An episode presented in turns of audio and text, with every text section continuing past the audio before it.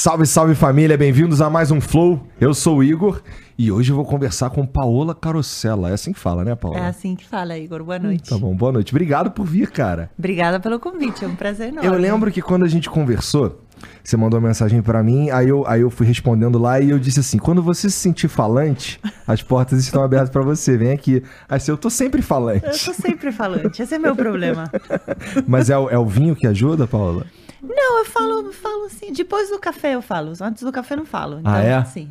Acorda braba? Não, não acordo bravo, acordo... Acordo... Meu corpo precisa de café. Ele não funciona tão bem assim. Entendi.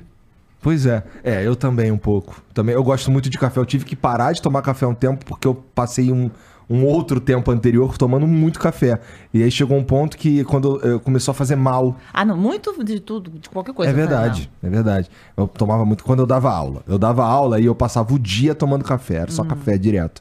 E depois, assim, a gente. Bom, eu vou falar dos patrocinadores já mal. já. Por favor, fala É. dos patrocinadores. E aí eu quero continuar nesse assunto aí. Ó, gente, seguinte. Hoje a gente tem aqui é, o apoio do Esporte da Sorte, cara.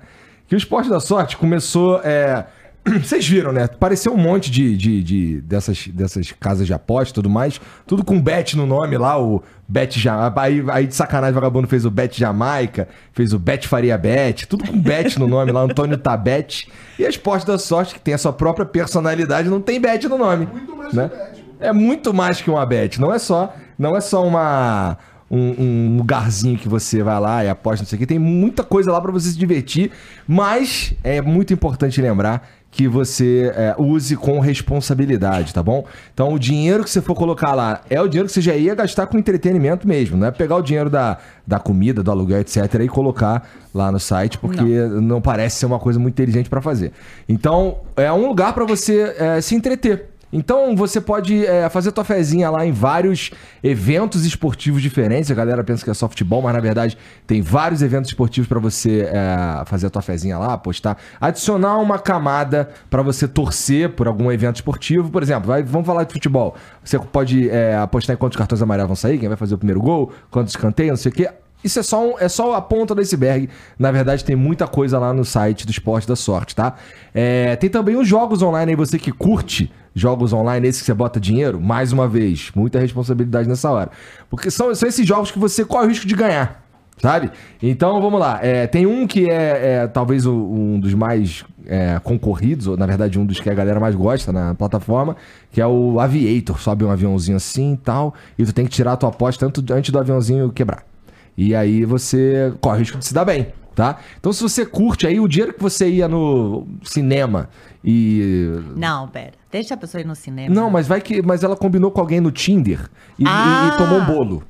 Ah, entendi. Entendeu? O bolo do É Tinder. isso, tomou um bolo do. Ou foi, encontrou o date, chegou perto. Quando chegou mais ou menos perto, falou: melhor eu vou no bet. Aí vira de costas, vai pro outro lado, finge que não viu. Esse é um Pode dinheiro bem gasto. Vai acontecer. que ganha, uma porrada de dinheiro. É, é, é. Melhor. Isso é um jeito inteligente de fazer. Então, se você quiser dar uma olhada lá pra se divertir, entra no site do Esporte da Sorte, beleza? É isso. O link tá passando aqui no QR Code e também no, no no- na descrição, né? Mas no comentário fixado, né? Então, a última vez que eu falei que é no comentário fixado já me bateu. Bom, um outro, um outro parceiro que tem aqui hoje é a Bitrix24, cara.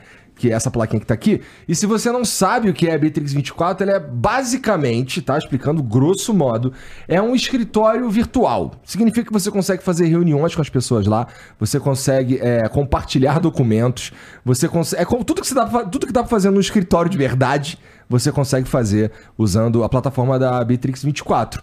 E uma parada, assim, é muito mais interessante, especialmente se você é, tem uma empresa híbrida, que a galera trabalha em casa aí presencialmente, ou uma, um, como, como surgiu muito na, na pandemia, uma galera que só trabalha remoto. A Bitrix 24 é uma plataforma que pode te ajudar pra caramba nesse sentido. Tem várias ferramentas lá, tá? É sediado lá em Alexandria, cara, na Virgínia.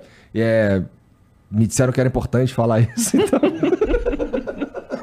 Mas deve, assim, você que manja deve entender por que, que é legal isso daí.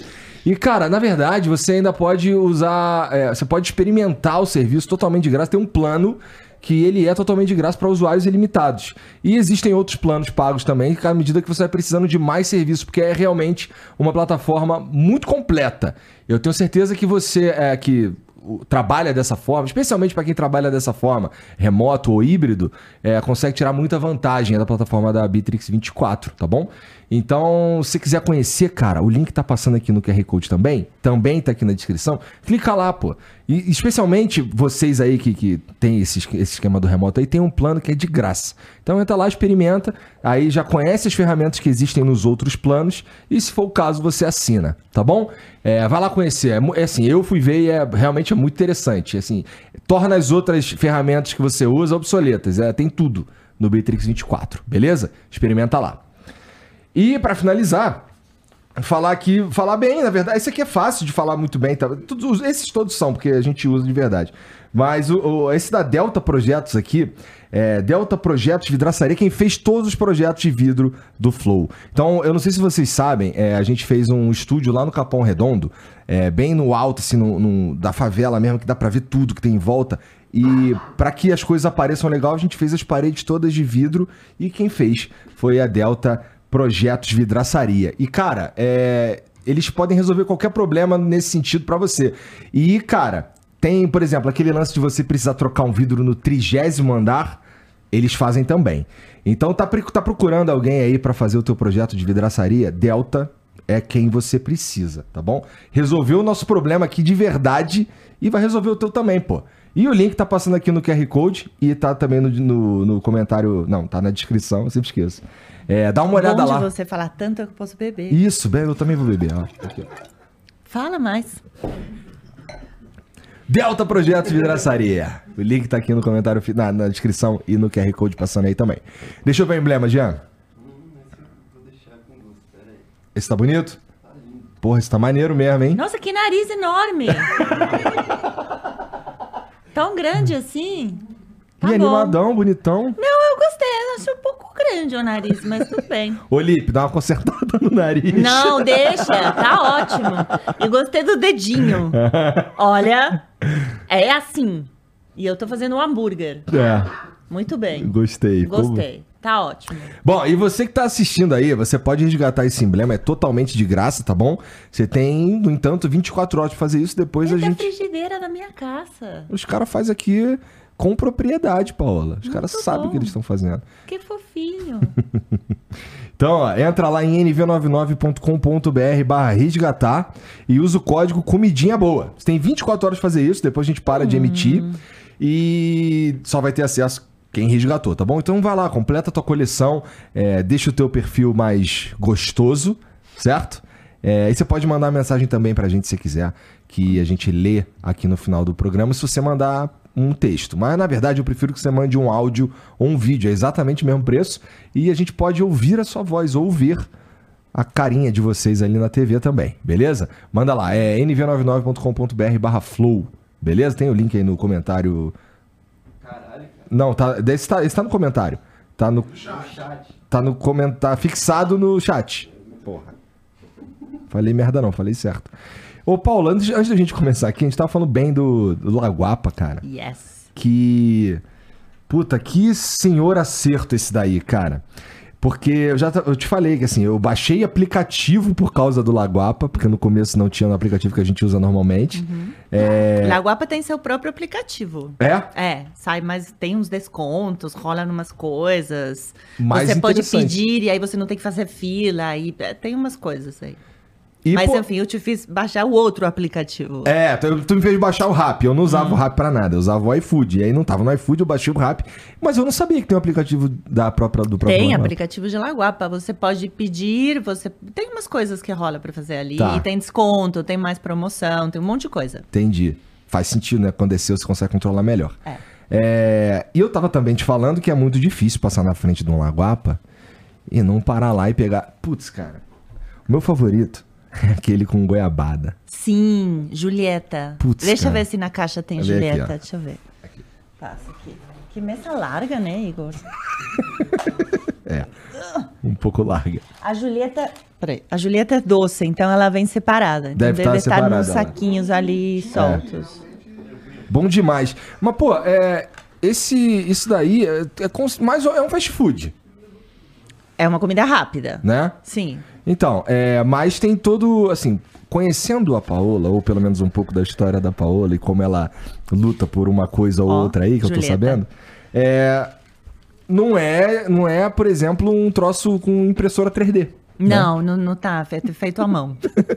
incrível que pareça, feito à mão. Não, não sei se é, é que, muito é incrível, fast, não. Fast food, é, na verdade, é isso, é comida rápida, uhum. né? Então, você pode ter, por exemplo, é, La Guapa são empanadas, muitas pessoas falam que são empanadas argentinas, mas na verdade são empanadas latino-americanas, porque tem receitas da Colômbia, tem receitas do Equador, tem receitas da Bolívia, do norte da Argentina, não é só uma coisa da empanada argentina.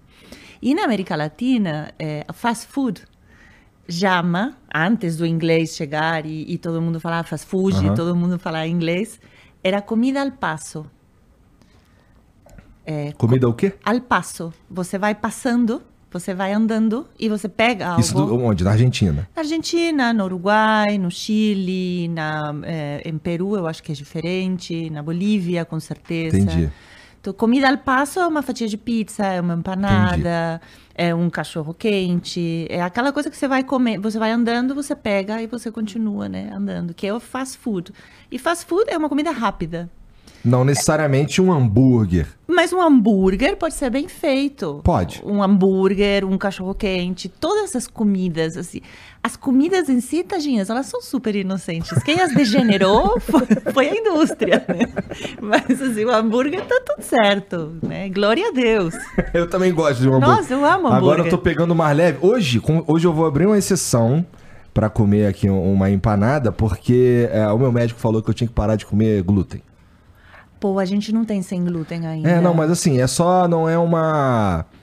Pra mim é só, é só, tá, só tá sendo uma encheção de saco mesmo, porque eu não tenho nenhum problema com glúten, mas ele disse que é pra eu fazer um experimento. É maravilhoso de tanto em tanto cortar. Essa semana, em teoria, eu estava sem comer glúten e açúcar. É? Em teoria, até hoje. Mas hoje é quinta. É, mas é bom de tanto em tanto você tirar um pouco, porque a gente come muito glúten e muito açúcar, por mais que a gente não saiba Até que tá comendo. Até sem querer, né? Exato. Tem glúten em tudo. É, né? é muitas não, coisas. Eu fui descobrir que tem glúten em tudo porque o cara falou, para de comer glúten. E eu fui ver que assim, eu não posso comer nada. Não, você pode comer muita coisa, Igor. Você pode comer muita coisa, cara. Couve não tem glúten. Eu gosto de couve. Arroz integral não tem glúten. Frango não tem glúten. Grão de bico não tem glúten. Leite não tem glúten, manteiga não tem glúten, queijo não tem glúten. Mas tudo isso, por exemplo, queijo, manteiga, tem que botar no pão, pô. Pão tem glúten, aí já era. Não, você pode comer ovo, você pode comer cuscuz de milho, você pode comer tapioca. Tudo isso, a ovo é legal, mas o resto é ruim. Tapioca, uma tapioca com queijo e um ovo, um cuscuz de milho com manteiguinha e um ovo mexido em cima, com um pouquinho de requeijão artesanal, são. É uma. É que nada disso ganha do pão. Eu sou meio. Eu, eu sabe para mim, o grande. Mas tem pão sem glúten. Hoje em dia tem 500 mil coisas sem glúten. O grande desafio para mim foi o lance do pão, porque eu, assim, é. é vamos lá. A gente terminando aqui. Geral, assim, hoje não, talvez, mas assim, é, tem dia que eu termino aqui muito tarde. Hum. E aí eu vou. Chego em casa, já tá todo mundo dormindo, não sei o quê. E aí eu tá, vou procurar alguma coisa para comer. E aí o que tem para comer geralmente mais fácil e mais rápido e sei lá, só para andar de uma vez, é pão. E a base da minha alimentação sempre foi pão, uhum. desde sempre, desde moleque. Então para mim tirar o pão, cara, é um senhor, é um principal desafio. E, e, tem sido complicado, cara. Eu, tô, eu, eu luto, porque assim, tem, tem, eu tenho duas meninas lá que não tem muito a ver com isso daí que eu tô fazendo e tal. Então elas estão, elas comem o pão delas, então tem pão. Então tem a bisnaguinha, tem as paradas lá e eu fico. Parece um cracudo, sabe? Querendo. Eu acho assim, se você não. Eu posso já vou dar uma de nutricionista, a gente vai começar a perder é, views agora, porque vai ser meio chato o papo, mas. Talvez você não precise cortar o glúten se você não tem uma alergia ao glúten. Talvez você precise comer um pão que tenha só farinha, água e fermento. Porque bisnaguinha e todas essas coisas tem muito açúcar dentro. Então, às vezes, não é o trigo, é a quantidade de gordura hidrogenada, manipulada, é, coisas que se acrescentam açúcar. Então, talvez você tira alguns tipos de pães e você só come um pão de verdade, assim. Um pão feito. Ah, eu topo. Sendo pão, chamou de pão, eu topo. Eu não incomodo muito, não. E, cara, assim, você. Tu entra nessa. Fala mais. É, deixa comigo. tu, tu, assim, a tua. Você fala muito sobre é, agrotóxicos, sobre umas paradas que, que entram na nossa alimentação, assim, que podem nos fazer mal. É, você brigou. Não é que brigou, mas assim, você Eu briguei com todo mundo. É, tá bom, então eu vou usar a palavra brigou mesmo. E as pessoas brigam comigo também. É, e eu, eu vi que você. Meus é... haters chegaram já? Ah, não. Eles estão aqui? Mas todo mundo. Eu também tenho um monte de hater. Eu Você acho, tem. Eu acho que eu tenho muito mais que você, inclusive. Ah? acho que as pessoas gostam mais da Paula que do Igor. Mas enfim. É, cara, isso daí. Ninguém entra nessa luta do nada, né?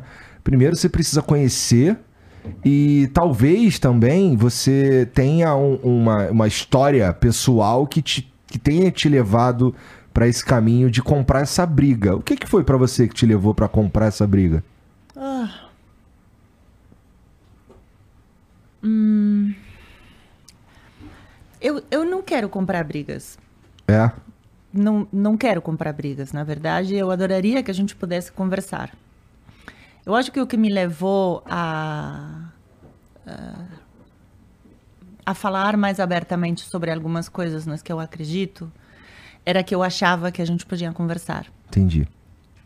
Eu tô um pouco desapontada, porque me parece que a gente chegou num ponto onde não tem muita mais conversa. É, Nossa, concordo. sobretudo porque os, os lados, né, que, que, que se cria... Temos dois lados, né? Temos, sei lá, a gente e os outros. Não Sim, importa onde você sim, sim, esteja, do, verdade. qual, do qual que você esteja. E os lados uns conversam, né? A gente não fura mais bolha. A gente só fala para as nossas bolhas. Isso eu acho uma merda. Assim, Também acho. terrível. É... Mas o, o, o E- não, per- perdão, desculpa te interromper, mas eu só eu acho que eu queria dizer que que talvez foi inocência o que me levou. Não, não, uma vontade de ir para a luta e mais uma é, um olhar inocente de quando de quando conheci um pouco mais de perto o que estava acontecendo, né? O, o que que está por trás de a forma como a gente planta a comida, que vai muito além de se o agrotóxico que está no pão que você come ou, ou na água, onde for, te faz mal. É uma questão social. É como isso desestrutura a sociedade, como isso cria mais desigualdade social e como isso leva menos comida a quem mais precisa, por incrível que pareça. É, parece contraditório Muito mesmo. contraditório, muito contraditório. Então, quando eu comecei a entender tudo isso, a estudar, a ler, nos- há muito tempo atrás, e falei, nossa, sabe uma coisa meio inocente assim. E não sou tão jovem para ser tão inocente, mas foi uma coisa, nossa, mas essa história precisa ser contada. É, E comecei a falar. E, e, de novo, tem dois lados, né? Um vai bater palma e outro vai te dar porrada. Sim. É, o problema. Assim, o, o, o- Te dar porrada tem sido muito. Efusivo, né? Assim, as, as- as porradas elas vêm mesmo. E com vontade, né? É assim, independente do que você está defendendo, se tanto de qualquer lado mesmo, é isso que você falou. Se você está defendendo alguma coisa de forma convicta, tem sempre um cara pra falar umas paradas de maneira ríspida e, dizer e não muito educada e até te atacar por umas paradas que, sei lá, ele acha que não são morais e não sei o que, você tá tentando destruir a agricultura do Brasil, não sei o que e tal. Quando na verdade você fala basicamente para as pessoas com muito cuidado comprarem da de produtorezinhos pequenos e na feira É que não é tão simples, Igor. Quando você fala compra dos produtores e das feiras, vai ter muita gente que vai te, te- te rotular de elitista. E de alguma maneira eles vão ter razão. Porque se você vai em qualquer mercado periférico agora, em qualquer feira da periferia, primeiro você não vai encontrar, vai ser cada vez mais difícil você encontrar feiras de produtos, as famosas feiras livres. Feira livre, feira de rua. Você vai encontrar muitos mercados, mini mercados. E é nesses mercados você vai encontrar muitos ultraprocessados. Muitos. Porque é, é complexo de contar, é difícil de explicar o que acontece. Você precisa falar sobre que tipo de sociedade a gente se tornou, sobre o lugar de quem cozinhava em casa e quem cuidava da família e quem hoje não cuida mais por N motivos. A gente precisa de 10 podcasts para desmembrar isso e tem muitos já fazendo. A gente precisa entender por que ninguém tem mais tempo de cozinhar, por que ninguém mais tem o, o, o skill, o talento, o conhecimento. É, por que, que ninguém, é, é, sei lá, é, as pessoas andam, trabalham o dia inteiro, andam três horas de ônibus para chegar de um lugar para o outro, chegam exaustas em casa.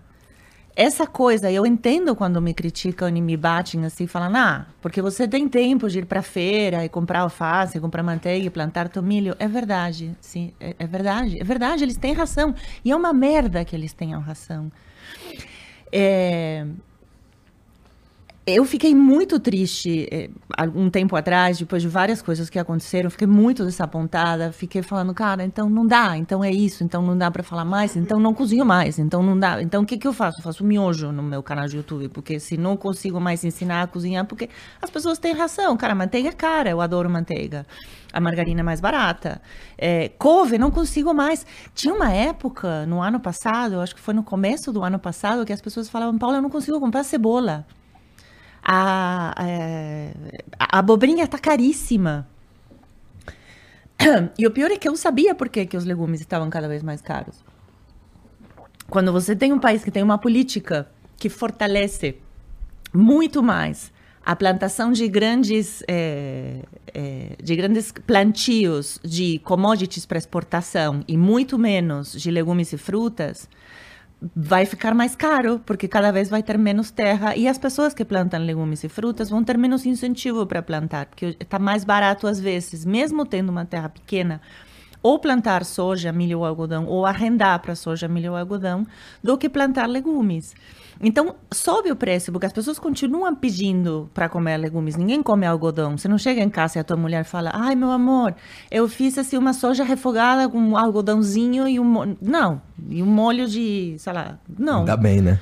Ainda bem. Então, as pessoas continuam comendo comida, mas o Brasil dá um foco, ou pelo menos deu nos últimos anos, e muitos anos antes dos últimos governos também, um foco muito grande para a produção de commodities soja, trigo, milho, algodão, papel. Tanto que muitos dos produtos é, vegetarianos e veganos agora, quando você lê a, a, a composição, tem celulose.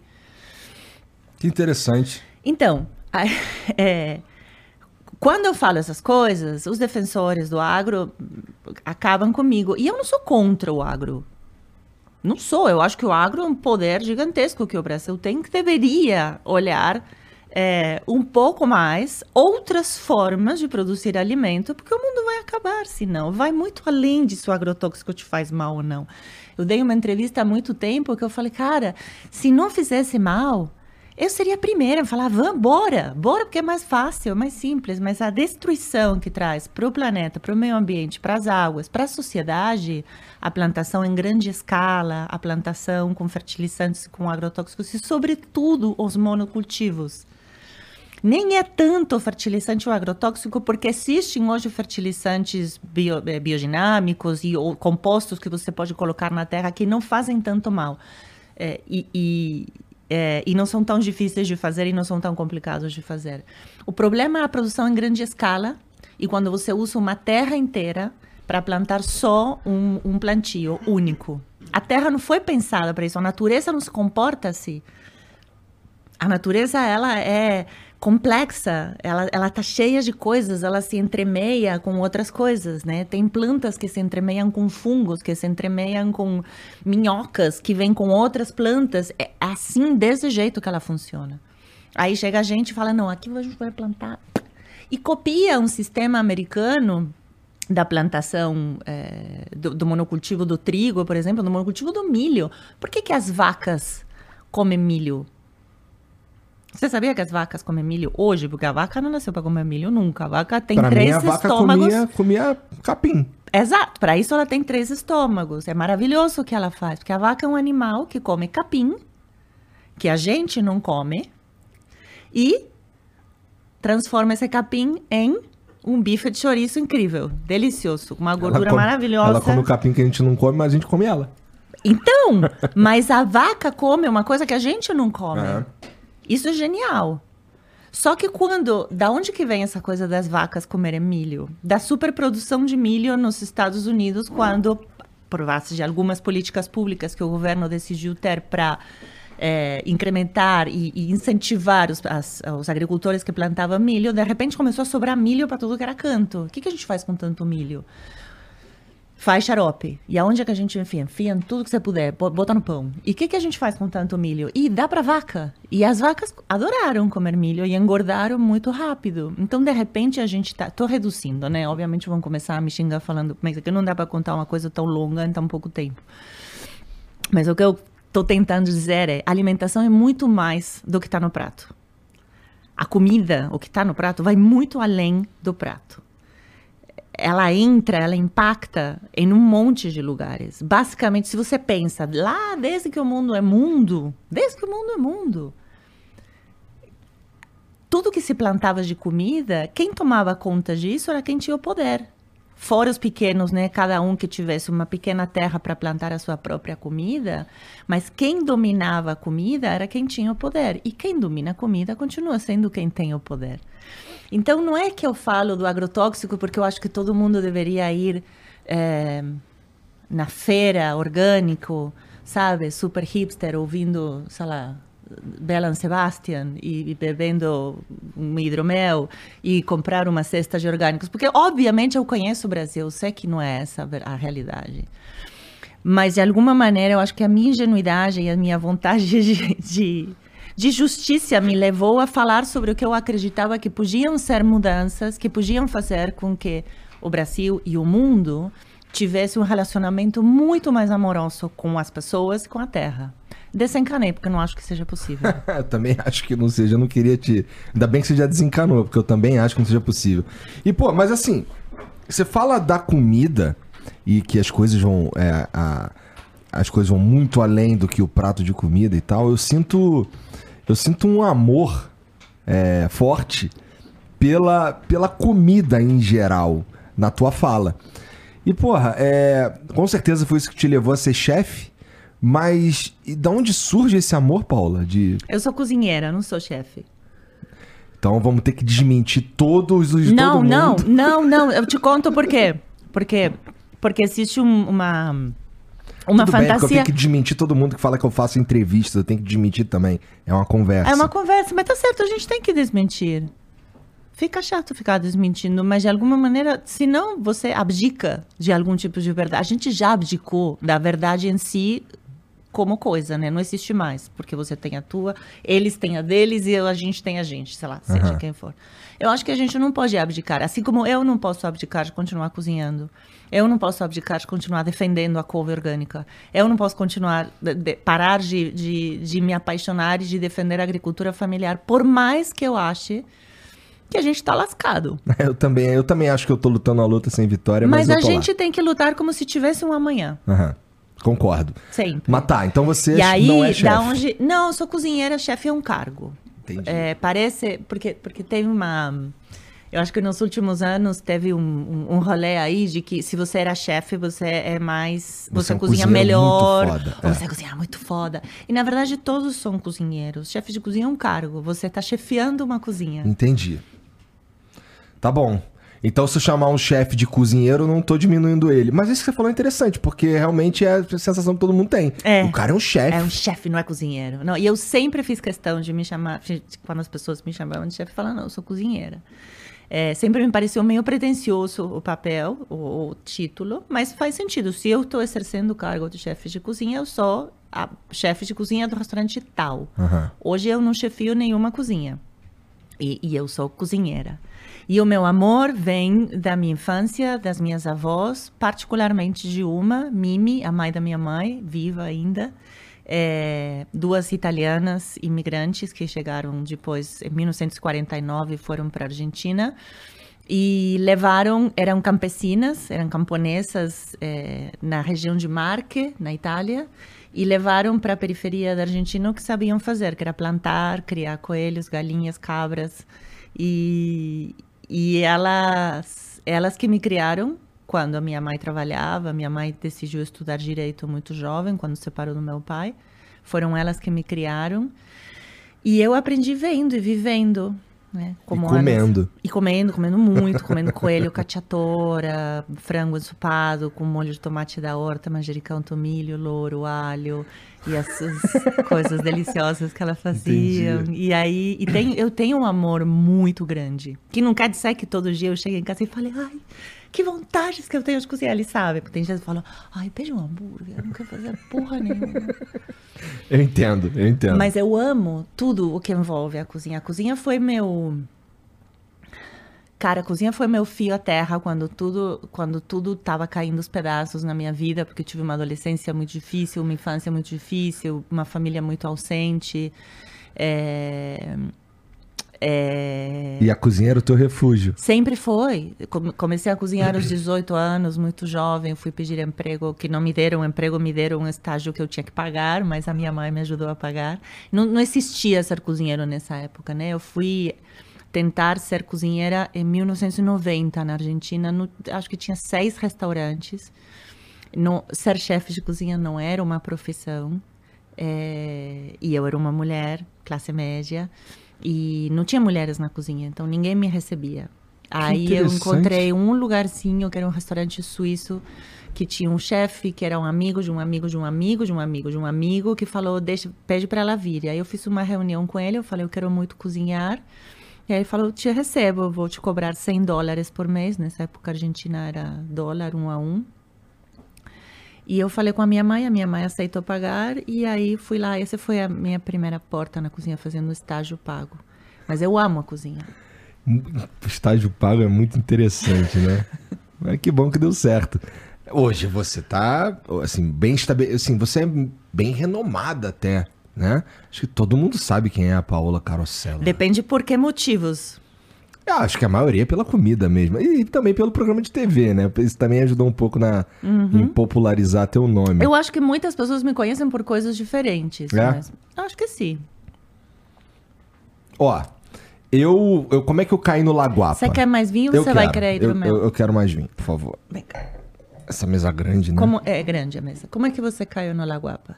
Cara, eu caí no Laguapa porque, assim, uh, alguém me falou. Eu tenho, eu tenho um amigo. Eu tenho um amigo que ele, ele, ele uh, manja de umas coisas assim de comida. Por exemplo, ele vai lá naquele Italy comprar ingredientes, não sei Ele é gourmet. É, ele, é, ele foi ficando gourmet. Porque ele, ele, é, ele é lá da minha área e foi ficando gourmet, esse ele é moleque, é na verdade. É. Aí Aí ele, ele que me apresentava as coisas. Ele me apresentou. É... Por exemplo, eu lembro de comer queijo brie com damasco a primeira vez na casa dele. Uhum. É, ele, ele já chegava e falava, cara, isso aqui é fresco, mas ó, é gostoso. E aí, e aí eu fui, eu fui entendendo essas coisas e eu fui, assim, uma empanada para mim. Você, vai me odiar, mas assim, é, quando eu olhava, eu falava, isso aí é um, é um, é um risole de forno, pô. É um salgado. Mas é um salgado. e aí é, é, eu fui experimentar e ver que, porra, é gostoso isso aqui, cara. Uhum. Aí ele falou, cara, isso aí é de uma, de uma, de uma cozinheira do Masterchef. Hum. Aí o caralho do Masterchef. Porra. É foda esse nome, porque te coloca num lugar assim onde você não pode errar. E a empanada tem que ser de trufa com foie gras, né? Não sei. Não, eu sempre. na expectativa das pessoas. Imagina o nome. Não é só chefe, é master. É. É o maior do maior do chefe. Então, não pode ser uma empanada de presunto e queijo. É. Isso, isso sempre desapontou muitas vezes muitas pessoas, porque na fantasia era é do master chefe. Aí você chega e tem o quê? Ué, um risole de forno, né? Ah, cara, pra mim essa é a parte mais legal, porque ó, eu nem sou tão pra mim também, Pra com... mim também, mas muita gente muito gourmet por aí é, se desaponta, porque espera uma sofisticação. Eu acho que o melhor jeito de me fazer não querer provar alguma coisa é dizer que ela é gourmet. Hum, se me falar que é, junto. falou que é gourmet, eu fico, ah, fico com preguiça. Ah, não, cara. Não, tá bom. Brigadeiro Ma... gourmet. Eu, eu, Nossa eu, eu putz, cara. Eu gosto de brigadeiro que minha mãe faz, que ela bota um toquezinho de café ainda. O Manuel faz um brigadeiro horroroso. Qual é, Manuel? Porra. Mas o Vitor, que tá sentado ali, cara, faz um estrogonofe sensacional. Eu sei, cara. eu já provei o estrogonofe do Vitor. Sensacional, cara. Ele cozinha bem mesmo. Tem, tu tem um restaurante de estrogonofe lá em Curitiba, né? Tem, Estro. Estro. Quando eu for a Curitiba, eu vou lá visitar. Porque... Vai vir pra São Paulo. Vai vir pra São Paulo? Olha! Se Deus quiser. É, porque assim, quando eu quando eu morava lá em Curitiba, eu morei, lá quatro anos. É, é, restaurante, eu morava em Santa Felicidade, que é onde fica uma da luz e tal. Então é, é, meio que eu só ia ali. Só ia ali. E, pô, quando eu voltar a Curitiba, eu quero experimentar. Eu experimentar não porque eu já sei qual é. Se bem que tu falou que tem uns estrogonofe mais fresco lá, não tem? Uhum. Mas fugindo do tradicional ali, né? Entendi, fugindo. É porque estrogonofe dá pra fazer de tudo, meu. Vai, vamos combinar. Bom, mas se a gente for entrar nessa daí. Se você me faz um desafio agora, me fala 10 estrogonofes, eu consigo te falar agora 10 estrogonofes que você nunca ouviu na vida. Duvido. Quer começar? Uhum. Ok. Estrogonofe de tofu. Estrogo... Impossível ser gostoso. Não. Vitor? É muito possível. Inclusive, a gente tem um vegano que, que é base de castanha, creme de castanhas, né? Ao invés de usar creme de leite. E cogumelos. Fica incrível. Estrogonofe de cogumelos. Estrogonofe de castanha de caju. Estrogonofe de banana verde. Eu tô falando porque você não tá me, me interrompendo. estrogonofe de jaca. Estrogonofe de camarão. Tá. Esse é comum. É, esse é. Esse tem. Estrogonofe, já acabou. Estrogonofe de. Vai, Vitor, fala.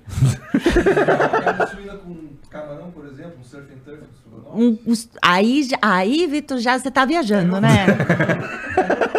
Mignon suíno com camarão. Com creme de leite também?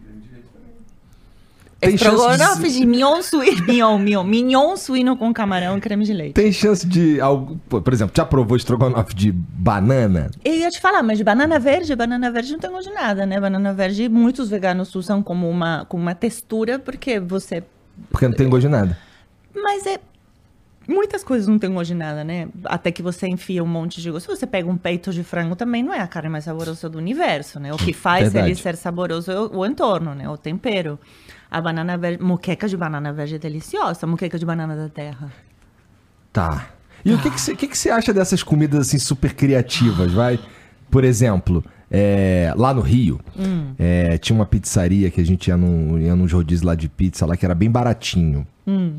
Aí tinha pizza de estrogonofe. Hum. Tinha pizza de batata frita. Uhum. Pizza de. O que você quiser, pizza de sushi. Hum. O que, que tu acha dessas coisas absurdas? Hum. Tu gosta, cara, de, hum. umas paradas assim, meio. umas cozinhas criativas? Mas eu acho que tem um. Sabe qual é o grande problema da humanidade, ah. Igor?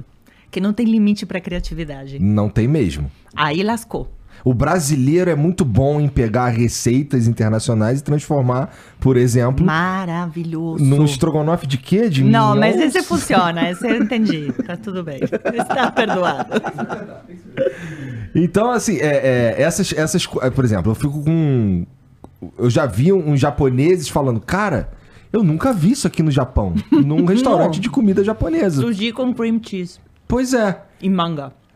Eu suponho que alguns ficam bons mesmo. Não, é uma delícia, mas não é japonês. Mas tudo bem, né? Por isso, qual é o limite? Eu não sei, você que é cozinheiro, não, pô. Mas é que, é que por isso, porque não tem nada a ver com um cozinheiro. Eu não posso estabelecer o limite do outro. Uhum. O cara tem umas pizzas, onde que é? Em Santos, que tem uma pizza que vem com frango assado no meio? Que isso? Não tem? Caraca, que. É, tem uma pizza enorme, assim, que tem estrogonofe, mo moqueca, sei lá, não sei o quê, não sei o quê, não sei o quê, e tem um frango assado no meio. Cara, vamos combinar. É maravilhoso a pessoa que inventa um troço desses. E as pessoas vão e...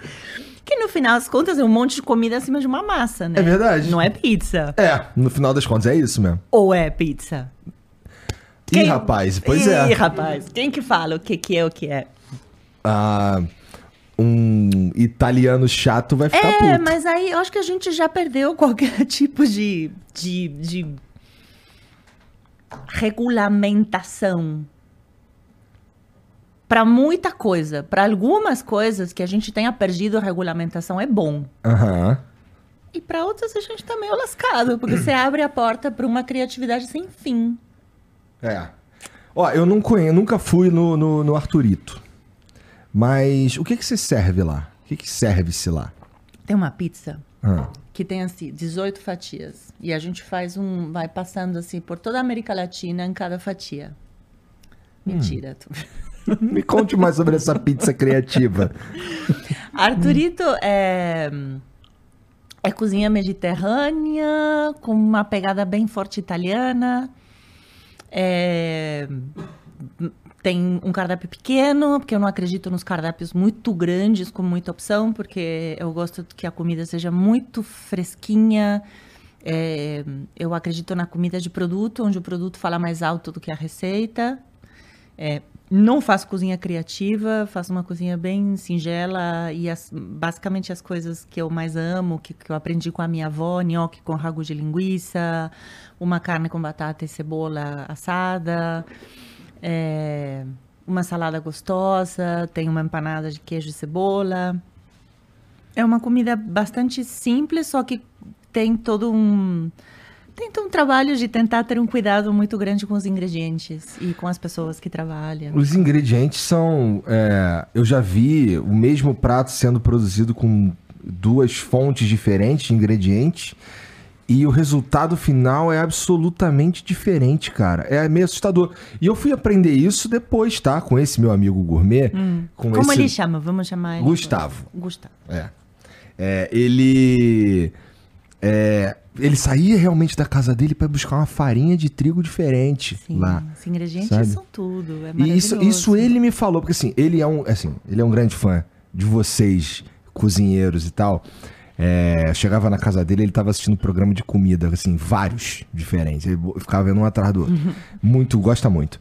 E, cara, é, eu aprendi essas paradas, muitas dessas coisas com ele, assim, de prestar atenção no ingrediente, assim, no, no queijo que está sendo usado numa pizza, né? Ou quando o cara fala que bota catupiry, na verdade é só uma outra parada lá que parece. Eu não sei, tipo, gordura hidrogenada, não sei que porra é aquela lá que os caras botam. Ah, não conheço essa culinária. Ah, então. É culinária criativa, pô. é a culinária de baixo custo, eu acho, na verdade. Mas tem. Não, aí eu discordo, porque eu acho que tem culinária de baixo custo que.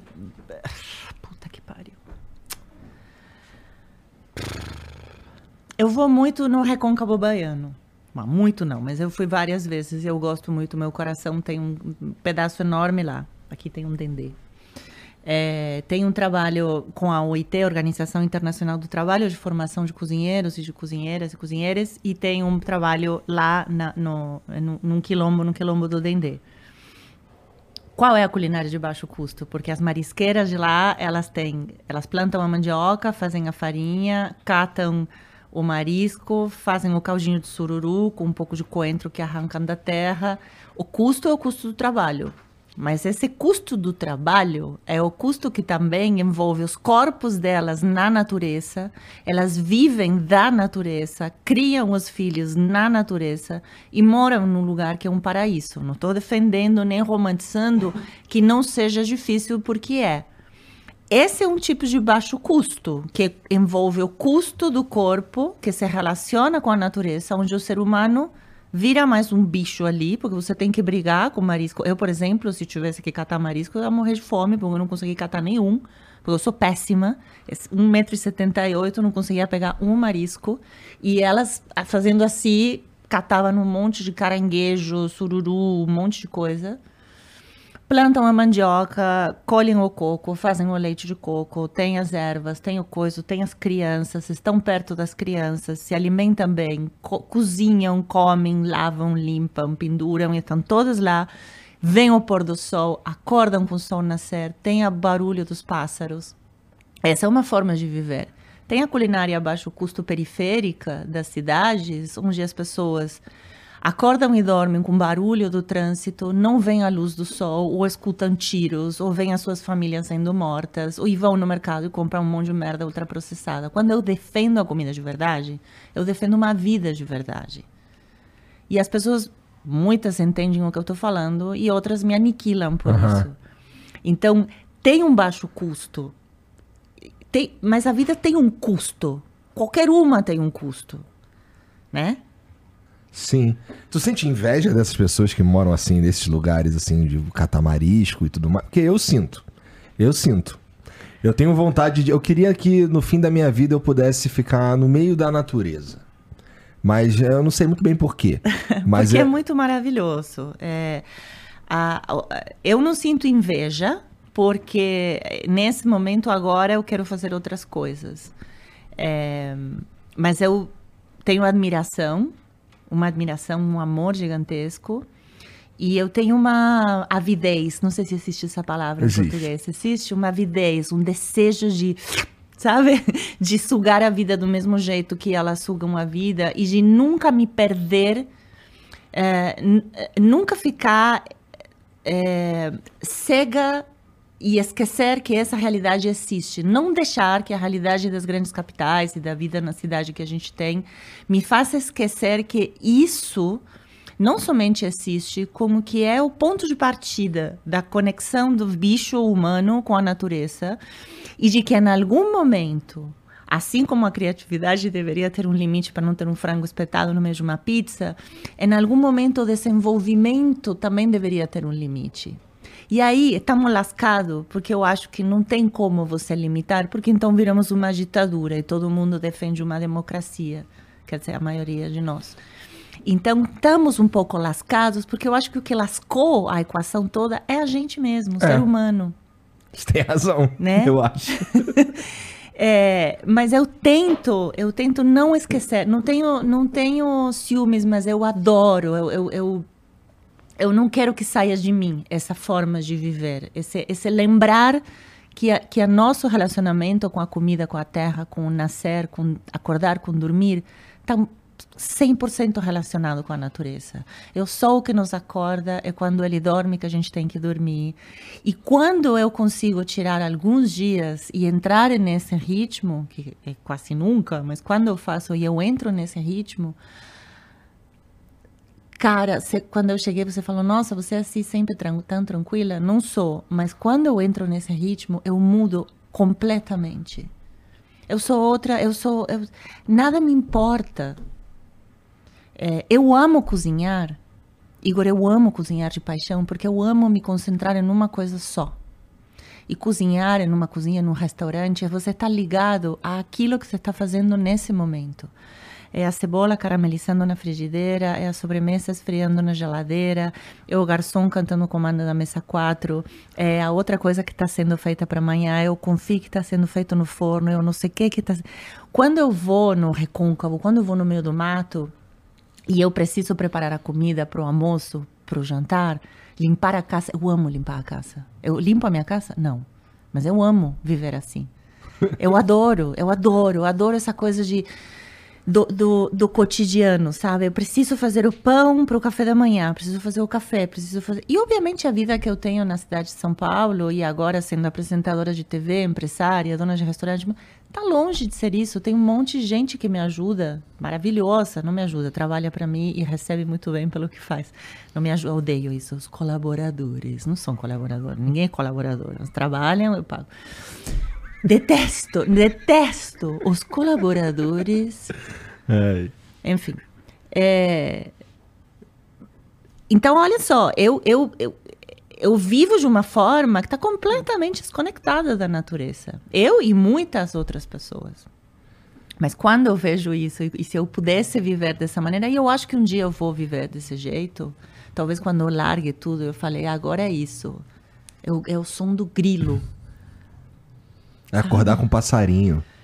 Sim, e com tudo que você tem que fazer, que a gente deixou de fazer, porque não tem tempo de fazer, porque está fazendo outra coisa é. para poder pagar o que deveria estar tá fazendo, né? É muito estranho o jeito que a gente Pois vive. é, né? A gente gosta, na verdade, de outra coisa. A gente gosta, na verdade, de uma coisa e vive de outra, de outro jeito. É hum. É muito maluco. Não, eu gosto muito do que eu faço. Eu, eu também gosto muito do que eu faço. O e problema, eu escolhi, eu escolhi viver assim. O problema é que, para mim, por exemplo, é pra eu poder fazer o que, eu, o que eu gosto de fazer, que é estar tá aqui e ter a oportunidade de conversar com pessoas incríveis, eu não tenho, assim, não tenho escolha. Eu tenho que estar em São Paulo. Não tenho escolha. Então, é para você fazer as coisas que você tem que fazer ou que você determinou como objetivo ou meta, não sei o quê, não tem outro jeito. Você tem que viver no meio desses caras maluco mesmo. E comer farinha que não é italiana, pô. Eu acho, eu acho, ó, eu acho que a gente dá jeitos nas coisas. E quando chega a hora, eu acho que se a gente tem a sorte de poder escolher, que é uma sorte que poucos têm, porque muitos estão Lutando é... para se manter vivos. Ou tem menos possibilidade, tem escolhas mais limitadas, Sim. né? E, e eu sou, eu reconheço muito todos os meus privilégios, então gostaria de deixar isso claro. Acho que quando, quando a gente pode escolher, escolher é, um, é uma decisão que depende da gente. Você poderia fazer de uma outra maneira, mas por enquanto, estar aqui é mais importante para você do que estar tá no meio do mato com um grilo. Mas nada impede que aos poucos você não consiga colocar um pezinho lá. Aos nada poucos impede. você vai entendendo e conhecendo, porque também tem um romanticismo de tudo isso. Não é fácil, não é singelo morar no meio do mato se você nunca morou no meio do mato. É. Mas eu tive algumas experiências de uh, semi-meio do mato. Aquela que eu tava te contando do, do porre de vinho que eu tomei com uns amigos sentado num, em volta de uma churrasqueira feita de tijolo. A gente tava comendo churrasco de linguiça e tomando é, que eu falava que não gostava de de, de vinho porque eu sangue tomei um porre de sangue de boi, de Cantina da Serra, Dom Bosco, é meio que tudo a mesma coisa. Ah, e isso me lembra uma parada que você falou, quando a gente tava falando sobre isso, você falou do teu avô que fazia vinho... Pateiro. Pateiro. Pisado. É, ele tinha feito uma, um tonel de madeira com uma prensa, uma roda, mas também ele pisava as uvas. Então a gente entrava, né? Na época da vendímia, eu falo vendímia, parece que eu nasci numa fazenda. Não, era, um, era uma caça que tinha um quintal de uns, sei lá, 80, 90 metros quadrados, com muito sol, as galinhas, os coelhos, a cachorra e a cabra. E eles se encheram de, de comida. Tinha figo, tinha tomate, tinha manjericão, tinha muita uva. E na época da vendímia dessa uva, ele pisava essa e comprava também outra, porque isso dava uma garrafa só. E a gente entrava para pisar. E, e, fazia o mosto, que é a uva pisada. Aí, aí, aí criança entrava para pisar. Era maravilhoso. É, parece gostoso. É maravilhoso você levantar a calça e enfiar os pés dentro um monte de uva e com certeza vai ter um monte de jatos chatos falando, ai, não, mas é maravilhoso, sempre. Os nossos corpos, as nossas mãos é. sempre foram envolvidas na fabricação de comida, desde que a gente virou tão higienista assim, enfim, mas tá. E eu pisava e todo mundo pisava e aí depois ele prensava, filtrava e colocava nas, é, nas ânforas assim e, e fazia o vinho dele. E eu criança lembro que eu tinha direito a um pouquinho. Então, os domingos ele me dava um pouquinho com água com gás. Entendi. E era gostoso? Era gostoso. Ou é só memória afetiva? É... Qual é a diferença? Verdade, qual é a diferença? Verdade. Como você sabe é gostoso agora, se vem da memória ou se vem do gosto? Pô, fui trucado nessa daí, né? Você tem toda a razão. Pois é. E, e, lá, e lá no, no Arthurito, você mencionou uma, um cuidado com os ingredientes e tal. São mais difíceis de conseguir os ingredientes que você usa lá? Não. Não. Cada vez é mais fácil. Quando O primeiro restaurante que eu abri no Brasil em 2003, o Júlia, quase, quase não tinha. É... Eu, eu preciso fazer, antes, situar. É, antes de eu é, abrir o Júlia, em 2003, que foi o primeiro restaurante que eu abri, eu vim para São Paulo em 2001, abrir o Figueira Rubaiá. E dois anos depois, eu decidi ficar aqui. Eu tinha perdido os meus pais, eu decidi ficar aqui. Eu trouxe o dinheiro da herança que eu tinha recebido, que não era muito, mas era exatamente o valor que eu precisava para ter o visto de investidor estrangeira, porque nessa época Brasil e Argentina não tinham nenhum convênio Mercosul, então Entendi. não tinha como eu ser residente brasileira sem ter um visto. Então, a minha mãe tinha falecido, meu pai tinha falecido.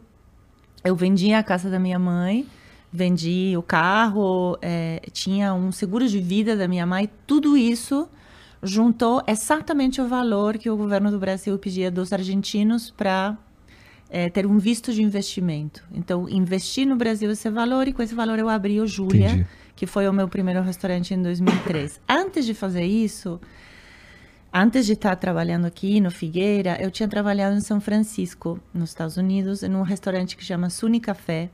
E é um restaurante que é um ícone, junto com, com Chepanis e outros da costa oeste dos Estados Unidos, que iniciaram o movimento Farm to Table, né? da, da horta ou da, da fazenda ao prato onde se reivindica muito uh, da onde que vem o ingrediente, quem o faz e como o faz. E faz muito sentido que isso acontecesse nos Estados Unidos, porque ao mesmo tempo que você tem um movimento farm to table na costa oeste, você tem o resto dos Estados Unidos comendo fast food e cada vez pior. Então, eu aprendi muito nesses lugares e, e, eu me encantei muito nesses lugares. É, a Costa Oeste é um lugar onde as fazendas, as farms estão muito perto. Então, é, eu fazia estágio num restaurante onde chegava o fornecedor do porco, por exemplo, que a gente sabia o nome, quem era, o cara que ia trazer, trazia três porquinhos e ele levava com ele o, o lixo que a gente separava só com as coisas que os porquinhos deles gostavam de comer. Então, casca de maçã, a para de pão, é, o coração da cenoura. Ele dava uma lista das coisas que os porquinhos gostavam de comer. E todos esses legumes e essas aparas que a gente descartava durante o preparo da comida também vinham de outras hortas. Então era um ciclo perfeito, né? Os porcos que a gente usava comiam comida de legumes orgânicos e grãos orgânicos de outros fornecedores. Um mundo ideal. Um mundo ideal, né? A costa oeste dos Estados Unidos é um mundo ideal que só funciona lá. Por vários motivos. Sim. é, porque tem muita grana, porque tem estrutura, porque tem muita gente que, que, que, pensa nisso há muito tempo. Quando eu cheguei aqui. E também não é um ecossistema muito grande, né? Porque à medida que você vai levando, tomando escala, vai ficando tamanho, difícil. meu. Outro dos motivos pelos quais a gente não vai dar certo, e é bom beber quando você sabe que o mundo vai acabar, toca mais, é que somos muitos. É muito grande. Sim. Perdemos conta, é um volume gigantesco. Por isso que uma das únicas soluções que eu vejo é realmente voltar a diminuir, é fazer a produção do alimento em escala menor, mas tem um livro maravilhoso que chama Economia Donut. E tem outro livro maravilhoso que chama é... Ai, como chama? Ai, caraca, eu perdi a memória depois do Covid. Você teve Covid? Não. Puta, perdi a memória, é horroroso. Dei é... maior sorte. Lá em casa minha mulher pegou acho que duas vezes. Não é Utopia, é Futopia, Sutopia, alguma coisa não. Sutopia é o um filme de crianças, né? Muito bom, aliás, mas não. É um filme de uma arquiteta. É... Um livro? Não é um livro de uma arquiteta que que conta, que desenha uma utopia de como que o mundo poderia funcionar e como que a comida é a salvação para que o mundo funcione. E basicamente, junto com esse outro livro, Economia Donut, que é uma, uma economista uma mulher economista brilhante, ambas falam, e muitas outras pessoas falam, que a gente precisa começar a criar é, uns espaços menores de convívio, onde tudo fique mais perto da uhum. gente, né? Comunidades que plantam, com comunidades que criam, com comunidades que consomem, é, rodeadas de um monte de verde. Diferente do que a gente está fazendo agora. É. Então, redesenha o mapa. Sim. É, no, assim, isso em São Paulo já não dá para fazer do jeito que tá agora. No mundo não dá para é. fazer. Daria para fazer. Não é que não dá. Aí que tá a diferença. Daria.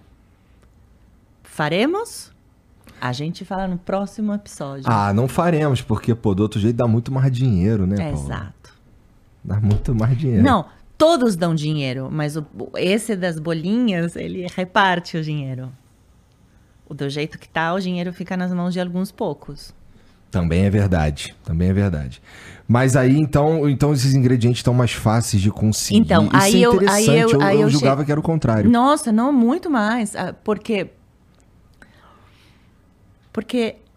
É, ok, eu cheguei. Eu tô falando, quando eu abri o Júlia, foi em 2000, 2003. Eu cheguei em 2001 e eu abri o Júlia em 2003. Então não tinha, eu cheguei toda inspirada com essa coisa da cultura dos ingredientes uhum. da costa oeste, comecei a procurar aqui, não tinha nada. Tinha um fornecedor de ervas que era o John Derek Orr. É... Esse era o nome do cara que estava no Brasil vendendo as coisas. Tá bom. A filha de, dele hoje continua vendendo. Interessante. Maravilhosa. Ela faz umas coisas lindas nas cestas de orgânicos. Mas hoje tem. Hoje, por exemplo, o Arturito compra dos agricultores de Parelheiros, da Cooperapas, de uma cooperativa de agricultores eh, orgânicos de Parelheiros, extremo sul de São uhum. Paulo, onde eu tenho sítio também, tentando fazer agricultura, não é fácil, mas estamos lá. É, e da Urban Farm, Urban Farm, que é um, um, também é uma espécie de cooperativa que faz agricultura orgânica no meio da cidade. É, é num terreno pequeniníssimo e eles plantam e conseguem um monte de coisas. É, e um, os ovos são da Yamagishi, que é um produtor que faz ovos orgânicos e com as galinhas felizes, que todo mundo me critica quando eu falo das galinhas felizes. É, Carne deve ser mais complicado. Carne tem dois, dois hoje em dia que eu conheça que de verdade fazem uma carne sustentável, que é complicado falar de carne. Falar de carne é complicadíssimo. Sim. Complicadíssimo. Falar de carne sustentável é ainda mais complicado. Primeiro porque vai ser caríssimo. Segundo, porque você, hum, mais sustentável por quê? Em princípio, as coisas que eu olho são que basicamente venham da fazenda onde eles mesmos produzem, o que garante que eu não estou comprando carne de um terceiro, ou que eles não estão comprando carne de um terceiro, que aí eu já não sei se vem de desmatamento, né? Se carrega desmatamento, trabalho escravo. Então, quando você fala de carne sustentável, você sabe que é, as empresas que vendem isso têm uma série de selos que eles precisam uhum. é, atingir, né? E tem fiscalização para isso. Então, por exemplo, tem que ter é, moradia apropriada para as pessoas que trabalham na fazenda, tem que ter escola para as crianças das famílias que trabalham na fazenda, tem que ter aquecedor a gás correto em todas as casas, tem que ter uma distância curta. Obviamente, a comida que as vacas comem tem que ser plantada na mesma terra onde as vacas crescem. Entendi. Crescem, onde as vacas vivem. a vaca cresce de uma planta. É... Então, é... aí que tá, que é foda, né? É um mundo idílico. É, 100 anos atrás era normal. É. é. O que aconteceu em 100 anos? A gente descobriu que se fizer mais, a gente ganha mais dinheiro, então, pô. E aí, isso, isso com a comida, com a plantação de, de alimento e com, e com a produção em grande escala, se ganha muito dinheiro. Sim, sim. E a gente percebeu E o outro isso. jeito ficou, e o outro jeito, esse que eu estou contando, ficou elitista e romântico. Mas eu sou cozinheira. Eu, eu, vou, eu vou precisar ainda defender essa produção, por mais que eu saiba que ela é caríssima e, e, e impossível para muita gente, porque se eu não continuo defendendo isso, então já abri mão, já liguei o foda-se. É. É verdade. E cara, e assim, lá no o Júlia, que foi o teu, esse foi Sim. o primeiro, o teu primeiro, a tua primeira tentativa de empresária? Sim. Tá. Como é que como é que foi para você? Como é que funcionou tua cabeça nessa época aí, cara? Você você fazia tudo? Como é eu que... tenho uma, eu tenho eu tenho eu tenho 50 anos. Eu cheguei no Brasil com 27 é, para abrir o Figueira Rubaiá. Aí eu fiquei, aí com, acho que eu tinha 30 quando eu abri o Júlia, se eu não me engano. E eu abri o Júlia com um sócio é, que eu conheci aqui no Brasil, um brasileiro. É, ele ia cuidar da administração e eu da cozinha. Eu trabalhei muito, eu sempre trabalho muito, eu gosto muito de trabalhar, eu sou meio workaholic. É, gosto muito do que eu faço. É, é, como na hora que eu ligo, estou trabalhando, vem uma uma faísca assim. Eu, fico muito, eu gosto muito do que eu faço. É, trabalhei muito no Júlia e o Júlia foi um restaurante que teve muito sucesso, porque foi um dos primeiros restaurantes em São Paulo. E eu falo isso porque outros chefes brasileiros me falaram, não é uma opinião minha, é, que trouxe uma proposta. Outros chefes ou outros cozinheiros? Outros cozinheiros. É que eles eram chefes nesse tá. momento. E eles se chamam, se autoproclamam chefes, então eu respeito. Tá bom, tá bom. É, foi, foi um restaurante que trouxe uma pegada que era assim: o lugar era informal, tinha um som alto, tinha uma sala de espera lá em cima que tinha vinis, eu tinha um monte de vinil para a pessoa escolher, tinha todos os meus livros de cozinha, tinha, tinha umas almofadas. Onde era? É, era na rua Araçari, no Itaim Bibi. Tá. Um canto meio escondidinho, assim, atrás da Faria Lima. Era um lugar meio... Meio Faria Lima, mas assim, eu tinha acabado de chegar no Brasil, não conhecia muito. Me, me colocaram lá. Entendi. Não foi de propósito. Mas o lugar era muito legal. E eu cozinhava, tinha uma cozinha aberta. E não era um restaurante muito caro. E tinha uma comida muito boa. E era informal ao mesmo tempo. Então chegou para quebrar um pouco com essa é... Com a própria fa cultura Faria Lime. Com a, não, e com a cultura que era assim, para comer bem, tem esses oito restaurantes que custam uma fortuna e que só tem pessoas de 60 a mais jantando. É, para comer divertido, você vai no boteco ou na pizzaria, e para comer carne, você vai na churrascaria. De repente apareceu Júlia, que era um lugar onde você podia comer uma carne delícia, podia beliscar coisas, podia beber vinhos bons, podia e, e, e tinha música alta, era barulhento. E muitas pessoas criticavam, mas era um sucesso, o lugar era um sucesso. É, e eu fiquei três anos Três anos no Júlia e, e, e... E um momento, esse meu sócio que tinha que cuidar da administração sumiu. Sumiu? Sumiu. de um dia para o outro sumiu. É, acontece com todo mundo, ele teve um piripaque assim e, e, e, sumiu, não veio nunca mais. E aí sobrou para mim o troço todo.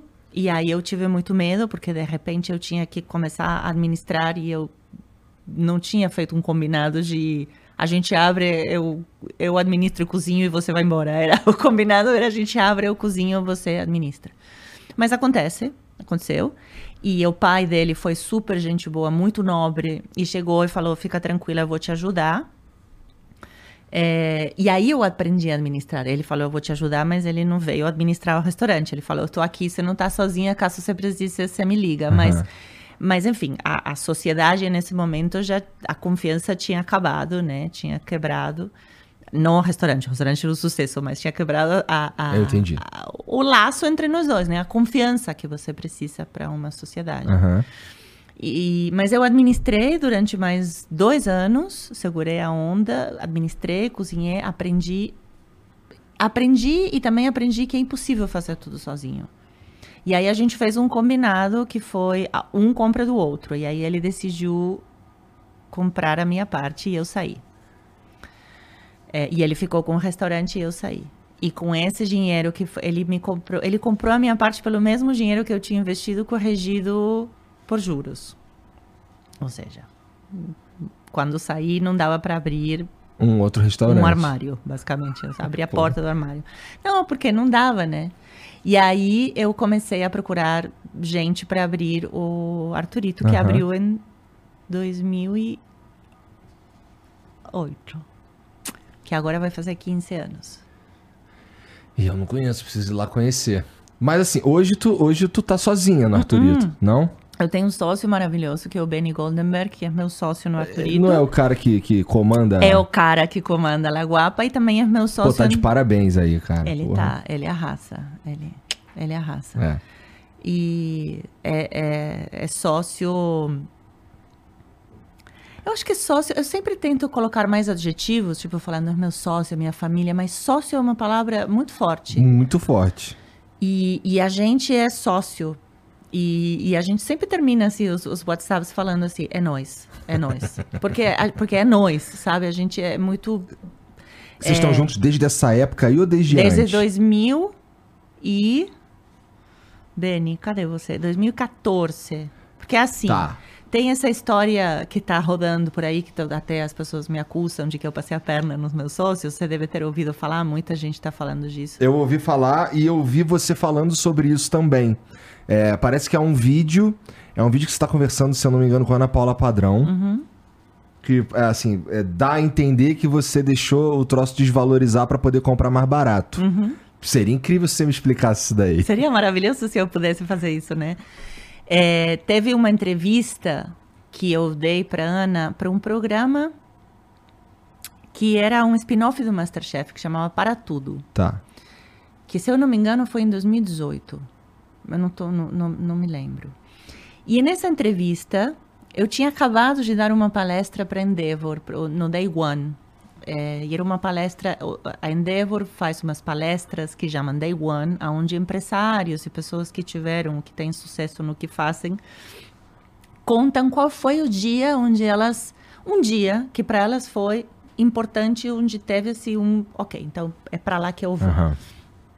E eu contei esse dia, um momento é, na minha história no Arturito, onde eu estava muito pressionada por uma situação que eu já sabia que não ia dar, não ia dar certo, mas eu estava de alguma maneira sendo obrigada a continuar fazendo algo que eu não queria continuar fazendo. E eu tinha várias opções. Eu podia sair do restaurante, porque tem um, um parênteses que precisa ser feito, é que no Arturito, na época que eu tinha sócios estrangeiros, eu era a principal investidora. Ou, ou, seja, não era que eu peguei dinheiro de outros, eu não coloquei nada. Uhum. Eu era a principal investidora, todo o meu dinheiro estava colocado no Arturito. Não somente todo o meu dinheiro, como o meu nome, que é a única coisa que eu tenho. Ainda não dá para só sair, né? Eu poderia ter saído. Eu tinha uma proposta nesse momento para ser gerente de operações do Grupo Rubaiá. Tá. Que tinha acabado de vender para um grupo de, é, de investimento espanhol e para um fundo espanhol. Eles tinham acabado de vender e tinham um plano de expansão que envolvia abrir figueiras, abrir rubaiás na Europa. Tá. E Belarmino tinha me oferecido ser gerente de operações do Figueira Rubaiá. Então eu podia tranquilamente deixar o Arturito. Era uma possibilidade. Mas você é cozinheira, pô. Eu sou cozinheira, o restaurante era meu e o nome era meu. E eu me dou muito bem com os meus sócios, que eram meus sócios até hoje. O negócio é que quando, ela, quando eu fui na Endeavor contar, contar esse dia, o que eu falei foi. Contei como foi esse momento de muita coragem, onde você fala: bom, continuo aqui de um jeito que não está fechando, não consigo, não consigo ficar aqui porque não não tô curtindo e porque porque eu sei que a vida pode dar muito mais para todo mundo ou me arrisco e faço tal coisa. E eu me arrisquei, peguei um empréstimo do, do banco, que preciso explicar também como que veio. É, quando você tem um restaurante, você fatura ou você tem o, o movimento dos cartões de crédito. Então, o banco pode te financiar até uma certa parte dos recebíveis, né? Tá. O dinheiro que você vai receber do cartão. E esse foi o empréstimo que eu peguei eu pego um empréstimo, eu faço no que eu acredito ou não, ou eu continuo assim. O Day One conta um pouco essa história. Quando eu fui no programa. Tá da... disponível isso na internet? Tá, tá, tá aí, tá, tá tem 200 milhões de visualizações. É, é só colocar Endeavor Day One. Tá. Quando eu fui no Para Tudo, a Ana me pergunta um monte de coisas e me pergunta disso. E aí eu contei. A história é muito longa. Era 40 minutos de contar a história. E ficou resumida em 12. E eu nunca assisti esse programa, jamais. Até que foi ressuscitado recentemente, o ano passado, pela outra turma, né? Uhum. Por aqueles que não gostam de mim. Com uns rótulos, com umas fotos, com umas coisas. E aí eu fui ver e eu falei, pô, realmente, a edição tá uma merda. Porque do jeito que tá agitado, parece que eu, sei lá, deixei o restaurante morrer. Esse vídeo tem mais de 15 cortes. Se você. Agora ele não tá mais porque o próprio, o próprio canal tirou por causa da, da quantidade de repercussões que teve. Mas se você pega, eu peguei o vídeo, você, você, se você presta atenção, você vai ver que tem uma parte onde tem os cortes, uhum. edição normal. E essas edições não foram do mal do editor, é que não cabia no programa. Você tem um tempo para fazer um programa, você tem que editar. E o que eu estava falando. Então, que... basicamente, no vídeo parece que você passou a perna nos caras. Não sei se parece que passei a perna. Eu acho que na hora que alguém pega isso e rotula. Aí já era. Aí eu vou entender já com um viés. Né? Porque esse vídeo ficou desde 2018 até 2022 e ninguém nunca falou nada. Uhum. Mas de repente alguém pegou, agitou e rotulou. Entendi. Na hora que está rotulado, você sabe muito bem como a internet Sei funciona. Muito bem. Na hora que você está rotulada, tirando uma foto, Pega na foto mais sensacionalista que tem da Paola Carosella, de preferência uma que ela esteja bem feia e com cara de má. E aí, de repente, colocam um, um, um, cartaz em cima e editam as falas. E aí, embaixo aparece um react, porque tem que ter o react, para que tenha mais, do cara fazendo assim. Pronto, já criei em você isso. Eu crio o que eu quero. É. Eu desperto emoções de qualquer jeito. O que eu estava falando era que desde que o restaurante abriu, o restaurante Arturito abriu para ser um restaurante só à noite. Abriu para abrir, é, foi criado para abrir das 19 a, sei lá, uma da manhã. Era um restaurante que focava muito em comida, tudo mais, mas em bar e em bebidas. E tinha drinks, e tinha muita coquetelaria. Desde que abriu, abriu foi um super sucesso. Eu estava aqui sozinha, eles estavam na Argentina. É, super gente boa todo mundo, amigos, a gente se dava super bem. Continua se dando. É, e teve um momento, teve três momentos importantes. O primeiro foi a lei seca, que foi, não sei se você vai lembrar, mas eu acho que foi, eu não quero falar a data errada, não sei se foi 2015 ou 2016, que teve um a lei seca sempre existiu, né? Que uhum. você não podia beber e dirigir, mas teve um encrudecimento nesse momento e teve muita blitz e teve muita coisa e as pessoas pararam, os restaurantes todos tiveram uma queda de movimento. Depois veio, ou depois ou antes disso, veio a lei antifumo. Não podia se fumar mais em restaurantes. E eh, o, o Arturito era muito noturno. As pessoas saíam para beber e para fumar. Então, também teve uma pequena queda. Pequena queda, porque sempre foi um sucesso o restaurante. Depois eu engravidei. Trabalhei até o dia do parto. Nasceu a minha filha. Voltei a trabalhar 20 dias depois, segurando a minha calça com um elástico. E, e quando voltei, falei, pô, esse restaurante precisa abrir durante o dia. Primeiro porque agora eu sou mãe, né? Eu, eu, o restaurante tem que abrir durante o dia. Primeiro porque tem que compensar o faturamento de um restaurante que está perdendo o faturamento, porque duas das coisas que fazem com que as pessoas vão mais aos restaurantes à noite a gente não tem tão forte. Depois voltou, porque como tudo volta, mas nesse momento era muito importante. E teve também uma outra coisa que fez com que os restaurantes perdessem um pouco de movimento, que foi aquela onda de ataques do PCC, que uhum. foi em 2016 ou 2017, por aí, que teve uns ataques e uns roubos a restaurantes. Então, cada vez que isso acontecia, eu levantava o telefone e falava, gente, eu acho que a gente precisa fazer algumas mudanças. Não, estamos bem assim. Aí eu levantava de novo o telefone e falava, gente, olha, seria muito legal se a gente pudesse abrir no almoço para compensar o faturamento. Ah, tá bom, então abre no almoço. Tá, mas aqui para abrir o almoço a gente precisa fazer uma reforma porque o restaurante é muito noturno.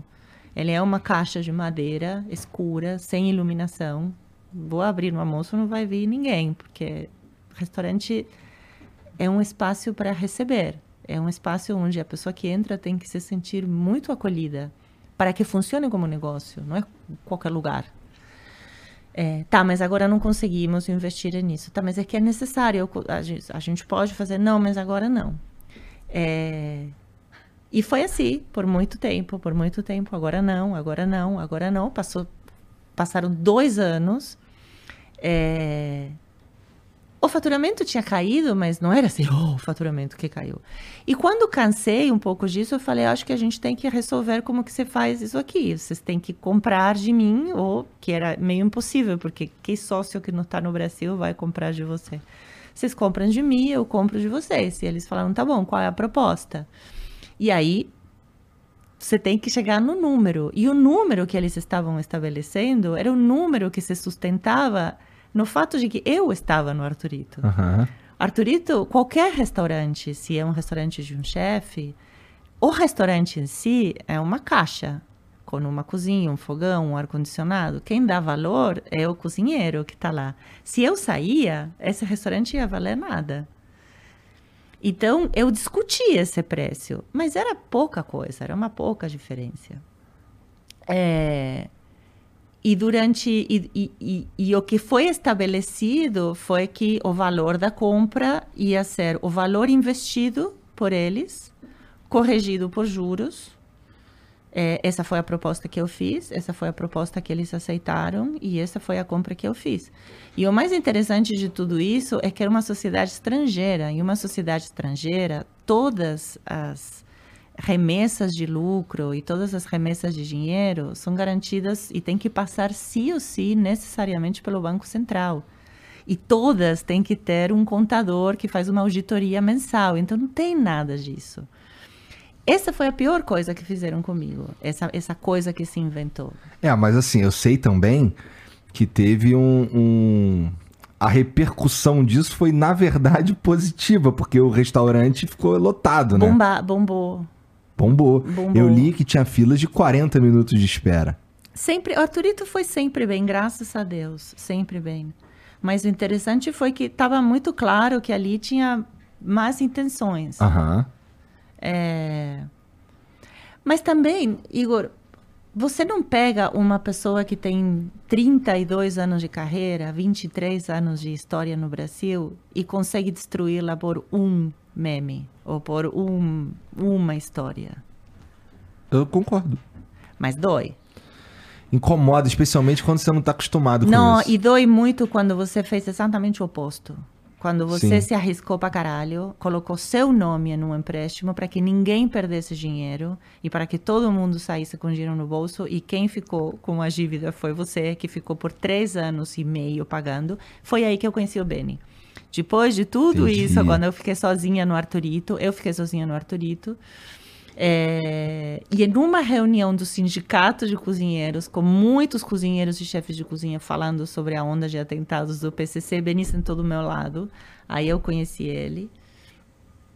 E a gente teve a sorte de se encontrar de novo. Beni é brasileiro? Beni é brasileiro. Mas não é um nome muito brasileiro, né? Não, mas ele é bem brasileiro. Bem brasileiro. Ah, você também é brasileira, né? Agora eu sou. Pois é. Eu sou. Eu, eu, eu sou, mas eu não sou, né? Assim, eu queria ser. Para todos os efeitos você é, né? Eu queria ser, mas eu entendo quando falam que eu não sou. Que é muito. Você tem que ser brasileiro para ser brasileiro. Não sei se você entende o que eu quero dizer. Ah, eu... Não é qualquer um, sabe? Eu entendo. Olha, eu morei, eu morei um tempo nos Estados Unidos. Eu acho que qualquer um, me desculpem os americanos, mas qualquer um pode ser americano. Não, não qualquer um pode ser brasileiro. É mesmo? É muito é, profundo Brasil, mesmo para aqueles que não sabem a profundeza do seu de, o quão profundo é ser brasileiro, mesmo para os distraídos. É, é um país com uma história, uma cultura e uma, e uma idiosincrasia, idiosincrasia ou idiosincrasia? Sincrasia. Idiosincrasia tão mas tão complexa que não é que você chega e fala, ah, eu já sei, já descobri. Eu tô aqui quebrando cabeça há 23 anos. Isso é muito interessante. Vou até pensar mais sobre isso, Paula, porque assim, é. Bom, você é uma brasileira, mas que nasceu na Argentina, é, fala um pouco diferente do que nós falamos e tal. Obrigada e, por um pouco. E com certeza você tem uma visão completamente diferente da minha, que sou brasileiro e e para mim isso daí é absolutamente natural. E, e, vou pensar mais sobre isso, sobre a profundidade do que é ser brasileiro. Pensa, porque eu morei em vários países. Eu morei na Europa, morei na Argentina, morei no Uruguai, morei nos Estados Unidos. Morei assim, tô falando de viver mais de seis, sete, oito meses, de tá. ter que fazer, as, obviamente, nunca tanto quanto no Brasil. Mas tem, tem, tem, tem, tem uma complexidade, tem uma profundidade no ser brasileiro e em todos os seres brasileiros, porque obviamente não existe um brasileiro. E aqui é muito. Assim, se você se você estiver falando da complexidade do Brasil como um estado grande pra cacete, em que a gente tem culturas diferentes dentro de um, de um só país. Por exemplo, a gente aqui de São Paulo, se a gente for para o Nordeste, Vamos experimentar várias coisas diferentes lá. Uhum. No trato pessoal, na comida, no clima, uhum. em tudo, uhum. né? Então, nesse, nesse sentido, eu, eu entendo o que você está dizendo. É, mas... É... Uma grande cidade... Vamos, vamos lá. Eu penso que talvez Nova York se assemelhe a São Paulo. Ou o nova-iorquino se assemelhe a um paulista. Não? Eu não conheço nada que se assemelhe ao Brasil, para falar Pô, a verdade. Pô, que interessante, cara. Que interessante. Eu ouço bastante de estrangeiros que. É, os que gostam do Brasil costumam falar que, pô, o Brasil é sensacional, que as pessoas são isso, que as pessoas são aquilo e tal. Mas nunca me falaram usando o termo que você está usando agora, da profundidade da coisa. Eu vou parar a pensar sobre isso. Porque vai além de ser sensacional, ou simpático, ou querido, ou carinhoso. É, é quando você entende, é, pega uma amostra de qualquer lugar aqui mesmo, nessa sala. Uhum. Pega as 10 pessoas que estão aqui. Olha de onde elas vêm, o que, que elas fazem, como foi a família delas. No caso, todo mundo aqui vem de lugares diferentes. Então, mas é que o Brasil é isso. Uhum. Todo mundo vem de lugares diferentes, mas a diferença de os Estados Unidos, por exemplo, onde todo mundo vem de lugares diferentes, mas de alguma maneira, the American way of life os junta e os peneira e os, e os é, homogeniza, você não tem como homogeneizar o Brasil. Você não tem como homogeneizar o Brasil. Você não tem como tirar a brasilidade de um brasileiro. Não tem. Por mais que o brasileiro odeie o Brasil. Hoje eu peguei um táxi de manhã e o cara falou: Eu odeio esse país, eu odeio esse país. Eu acho uma merda, eu quero ir embora. Aí alguém vai fazer esse corte agora. Que é você falando. Que sou eu falando com certeza absoluta. tá que pariu. Mas eu que entendi, que eu entendi. E, e mesmo fazendo isso, tem uma coisa que é só aqui. Ele odeia, mas não vai embora nunca. Mas será que é porque ele não consegue? Pode ser, talvez foi um exemplo ruim. Mas eu, eu acho que o, o que eu quero dizer é que. É... Você vai embora, Paula? Não, não consigo. É mesmo? Não quero. É porque tua vida tá aqui ou porque você não quer? Não quero. Bom, você fez todo o esforço para virar brasileira, né? Não, mas eu não quero. Uma vez eu fiz uma entrevista com Anderson França. Conhece o Anderson não. França? Coluna de terça? Não Anderson conheço. França é um jornalista carioca exiliado. Agora eu acho que ele está na França. Ah. Maravilhoso, ele escreve muito bem. Eu fiz uma entrevista com ele e ele e ele me perguntou por que que eu não iria embora. E eu falei que eu não iria embora porque porque eu acho que o mundo é um lugar muito difícil para se viver. Não para mim, que eu sou privilegiada, mas para muita gente. Acho que o mundo é um lugar muito injusto e é um lugar muito desigual. E se tem um lugar onde eu quero estar, é um lugar onde eu não fique muito longe de ver a realidade. Eu não quero uma vida careta. Eu não quero um lugar onde eu esteja anestesiada para o que acontece. Eu quero estar perto do que está acontecendo e ser parte disso. Uhum. E se tem um lugar para estar, é o Brasil. Se tem um lugar onde dá para fazer alguma diferença, querendo acreditar que tem um amanhã, é no Brasil. Se tem um lugar onde muita gente precisa de muitas coisas, é aqui. E eu amo esse país muito mais é, do que eu amo o país onde eu nasci. Que interessante. É.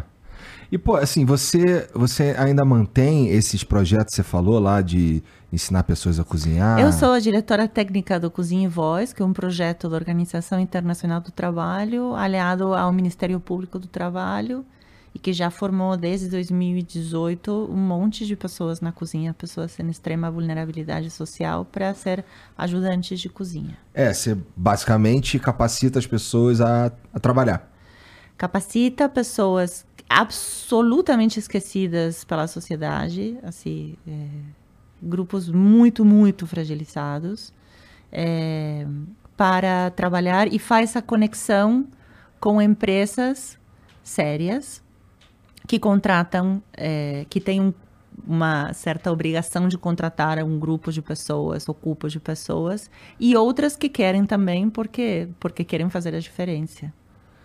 Entendi. É, isso parece. Assim, eu todas essas, essas iniciativas aí eu gosto. É, tento ajudar, eu já tentei ajudar quando, quando tinha mais dinheiro aí, algumas e tal.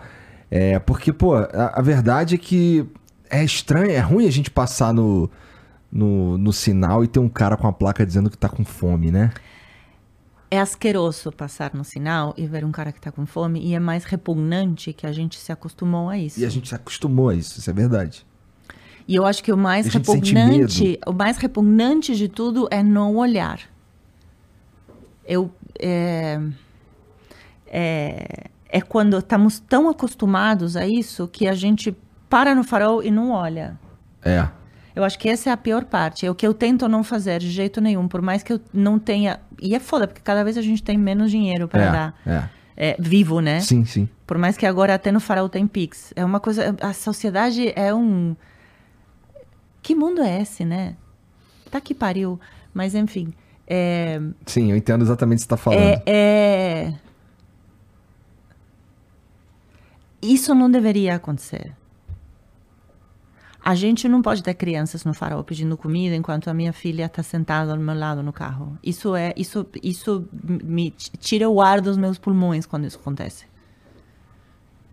É, me desestrutura, me destrói. Não é possível. É uma puta sacanagem. Sim.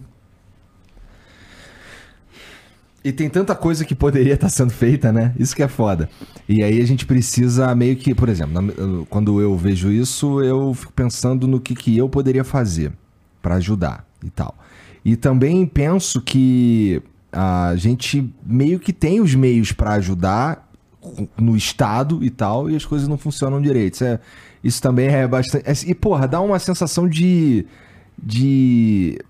Não sei, de impotência, né? É uma sensação de. Cara, eu não consigo passar por esses lugares também e me sentir só é, foda-se ele, me desligar. Eu não consigo, porque eu acho que tem a ver com do lugar que eu vim, sabe? Que lá a galera era assim, era dura, só tinha. Eu, eu meus amigos eram os caras da favela e tal, e eu, eu convivi com esse. Eu, eu... Acho que vai além disso, Igor. Acho que somos iguais.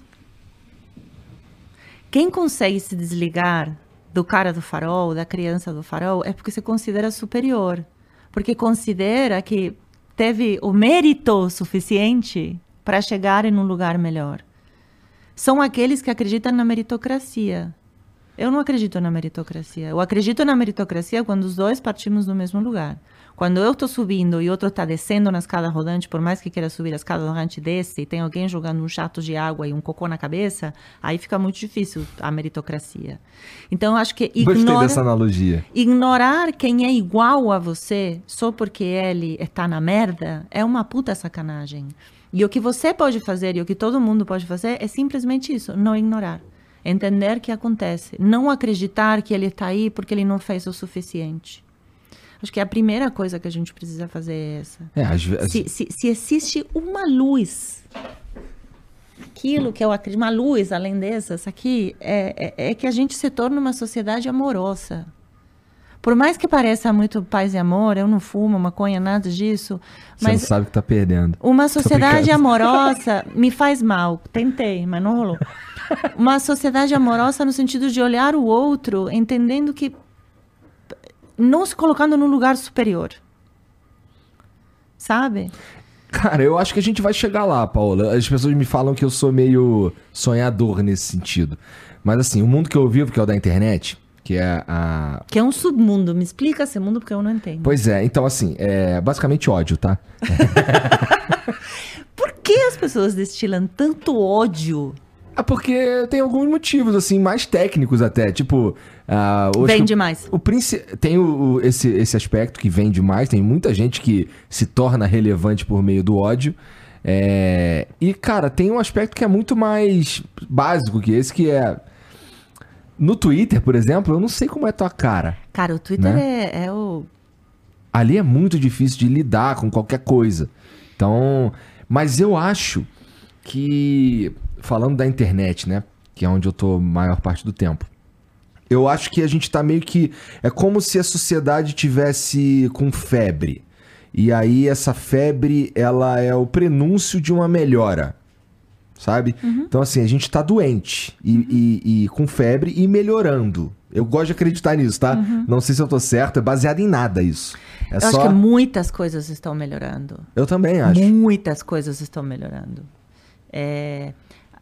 E eu acho, assim, bom, continua, porque eu te interrompi, mas depois eu não, te falo. mas é basicamente que, assim, eu acho que a gente vai chegar num momento em que a gente vai ser capaz de, de conversar de novo, sabe? Que eu acho que talvez um, é, já apanhei por isso também, que eu, eu acho que assim, eu, um dos grandes problemas que a gente tem é que a gente não consegue mais conversar um com o outro para chegar numa conclusão que possa ser, que possa desafiar hum. o que eu penso que eu acredito. Mas frente a frente ou na internet? Eu acho que. Porque o... frente a frente eu acho que a gente consegue eu conversar também acho, sim. Eu também acho. Acho que o, o ódio destilado e a radicalização vem dessa merda aqui. Sim, sim, eu concordo. Eu concordo. E aí é onde. Mas aí que tá.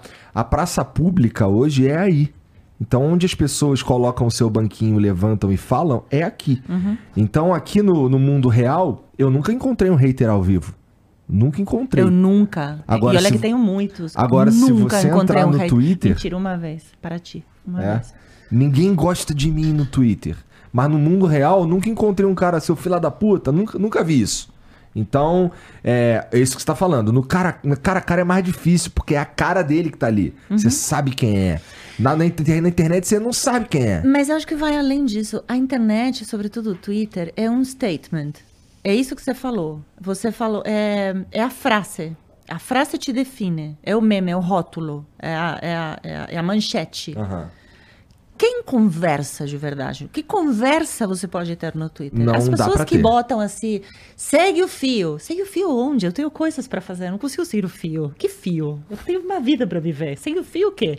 Segue o fio nada. O, o Twitter é essa frase que você postou, que foi retweetada, que depois alguém retweetou em cima do retweet e colocou uma foto e colocou uma flecha dourada com quatro luzes que fala essa louca aqui falou isso. É, ele pega você e expõe para a bolha dele. Exato. Né? Só que transformada, assim, editado. Eu acho esse negócio das bolhas, cara, uma é sinistro. É perigosíssimo e eu não sei como que a gente vai sair dali. A única coisa que eu sei é que se eu sentasse aqui na frente com as pessoas que me acusaram e que me acusam das coisas que me acusam, é, que me xingam, que me falam tudo que me falam, que há anos, muito antes da, da, da, do que aconteceu ano passado e, e, das eleições e tudo mais, que me, que, que, me xingam porque eu defendo a agricultura familiar ou as coisas que eu defendo. Se eu sentasse na mesa para conversar, eu tenho certeza absoluta que eu e eles furaríamos a bolha e que a gente criaria um campo comum eu tenho certeza absoluta. O que que, tá, o que, então, majoritariamente, o que está faltando é o diálogo, né? Somos muitos e essa merda entrou no meio e complicou as coisas. Eu acho que tem que voltar diálogo, mas diálogo de verdade. É o olho no olho, é entender o e é entender o lugar do outro. Mas é mais ou menos o que eu tento fazer aqui todo dia, mostrar que é possível essa porra, né? É possível você conversar com um cara que você discorda. Claro que né? é. É, é onde você engrandece, na eu verdade. Eu adoro. Uma das coisas, eu sou argentina, né? Por mais que eu queira ser brasileira, e eu sou, na verdade, ser argentina, porque eu sou filha de italianos, mas o que eu acho que a, o, o, que corre nas minhas veias da argentinidade é o doce de leite e a discussão política. A discussão política no bar era a coisa mais divertida do mundo, que era bater na mesa, ficar horas e horas e horas, e depois continuar bebendo e dando risada e falando de música não criavam-se inimigos, né? Não era. Eu entendia o lugar do outro e o outro entendia o meu lugar. E, e, e, e, o mais legal era que quando a gente terminava falando de música, a gente entendia que ele queria chegar no mesmo lugar por outro caminho. Sim. Sim. Que é isso? É querer chegar no mesmo lugar por outro caminho. Se a gente conseguisse voltar apenas para isso, eu acho que tem saída ainda. Só que não faço a mínima ideia como a gente consegue fazer isso se o banquinho da praça vai ficar em um lugar que está no controle de outras pessoas e que tem um manejo e uma organização do que a gente fala que vai muito além da gente, porque nem é o banquinho na praça. É, sou eu com um banquinho e um megáfono, mas vem alguém e pega o que eu estou falando, muda o banquinho de lugar, coloca o banquinho no outro lugar, liga dois holofotes, chama outra turma. Não, não é o banquinho, entendeu? Tem uma manipulação aqui dentro muito lascada. Você tem toda a razão. É como ela é, como as redes sociais são construídas, na verdade. Elas são construídas para que isso que você está descrevendo aconteça, uhum. né? E é bem nefasto mesmo. Mas, porra, vamos falar de, um, de outra vamos, coisa, vai. Vamos. É, cara, Assim, é, eu não sei exatamente. E também, se você não quiser falar, não tem problema. Fala. Mas eu não sei exatamente qual, em quais termos que você sai do Masterchef. Hum, mas. Nos melhores. É. Uhum. Mas o, o, o Masterchef é, não dá para, pelo menos na minha percepção, ignorar que ele foi bastante importante para que as pessoas soubessem quem é a Paola e, portanto, uh, tivessem vontade de conhecer os teus restaurantes, por exemplo, né? O Masterchef meio que te coloca num lugar de master, né? Chefe. Masterchef e tal.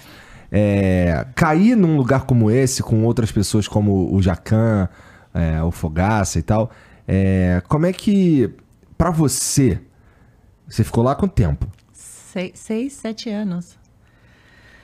2013 a 2020. Foram, bom, foram sete bons anos. Maravilhosos, é. maravilhosos. De verdade, Sabe do fundo por quê? do meu coração, me diverti muito, aprendi muito. É muito bom sofri. ouvir isso de você. Porque, assim, eu tinha... É, confesso que eu tinha a percepção que você saiu meio de bode. Não, quando eu cansei, eu saí.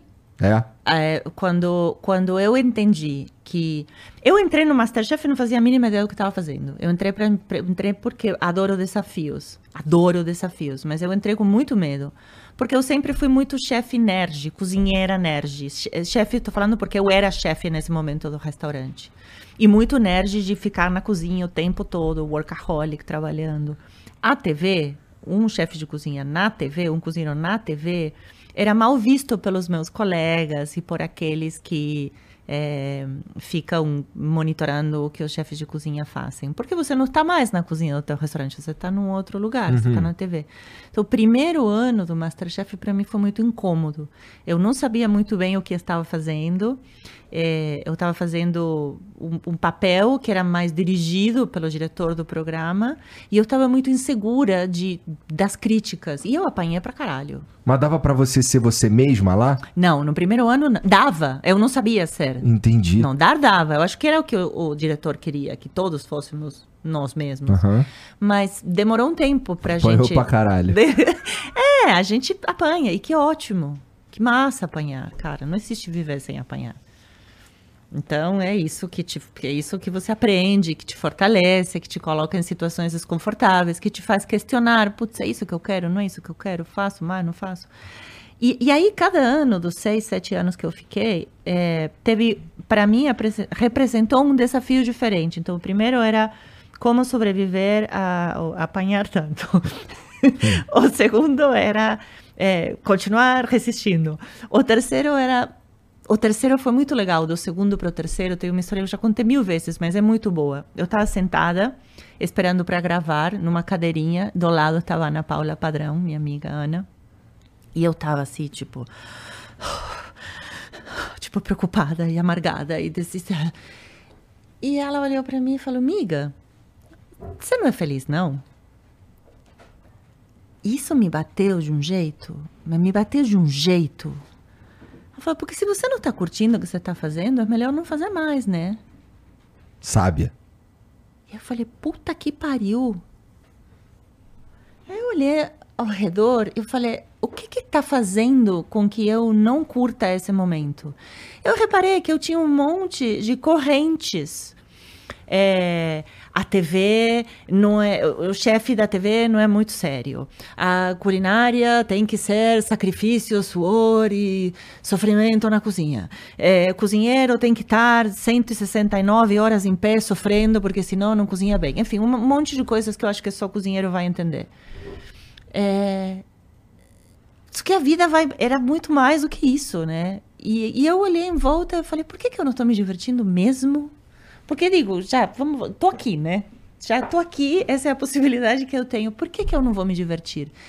E aí, eu acho que, obviamente, não é tão simples como vou me divertir, me divirto. Uhum. Não é uhum. assim.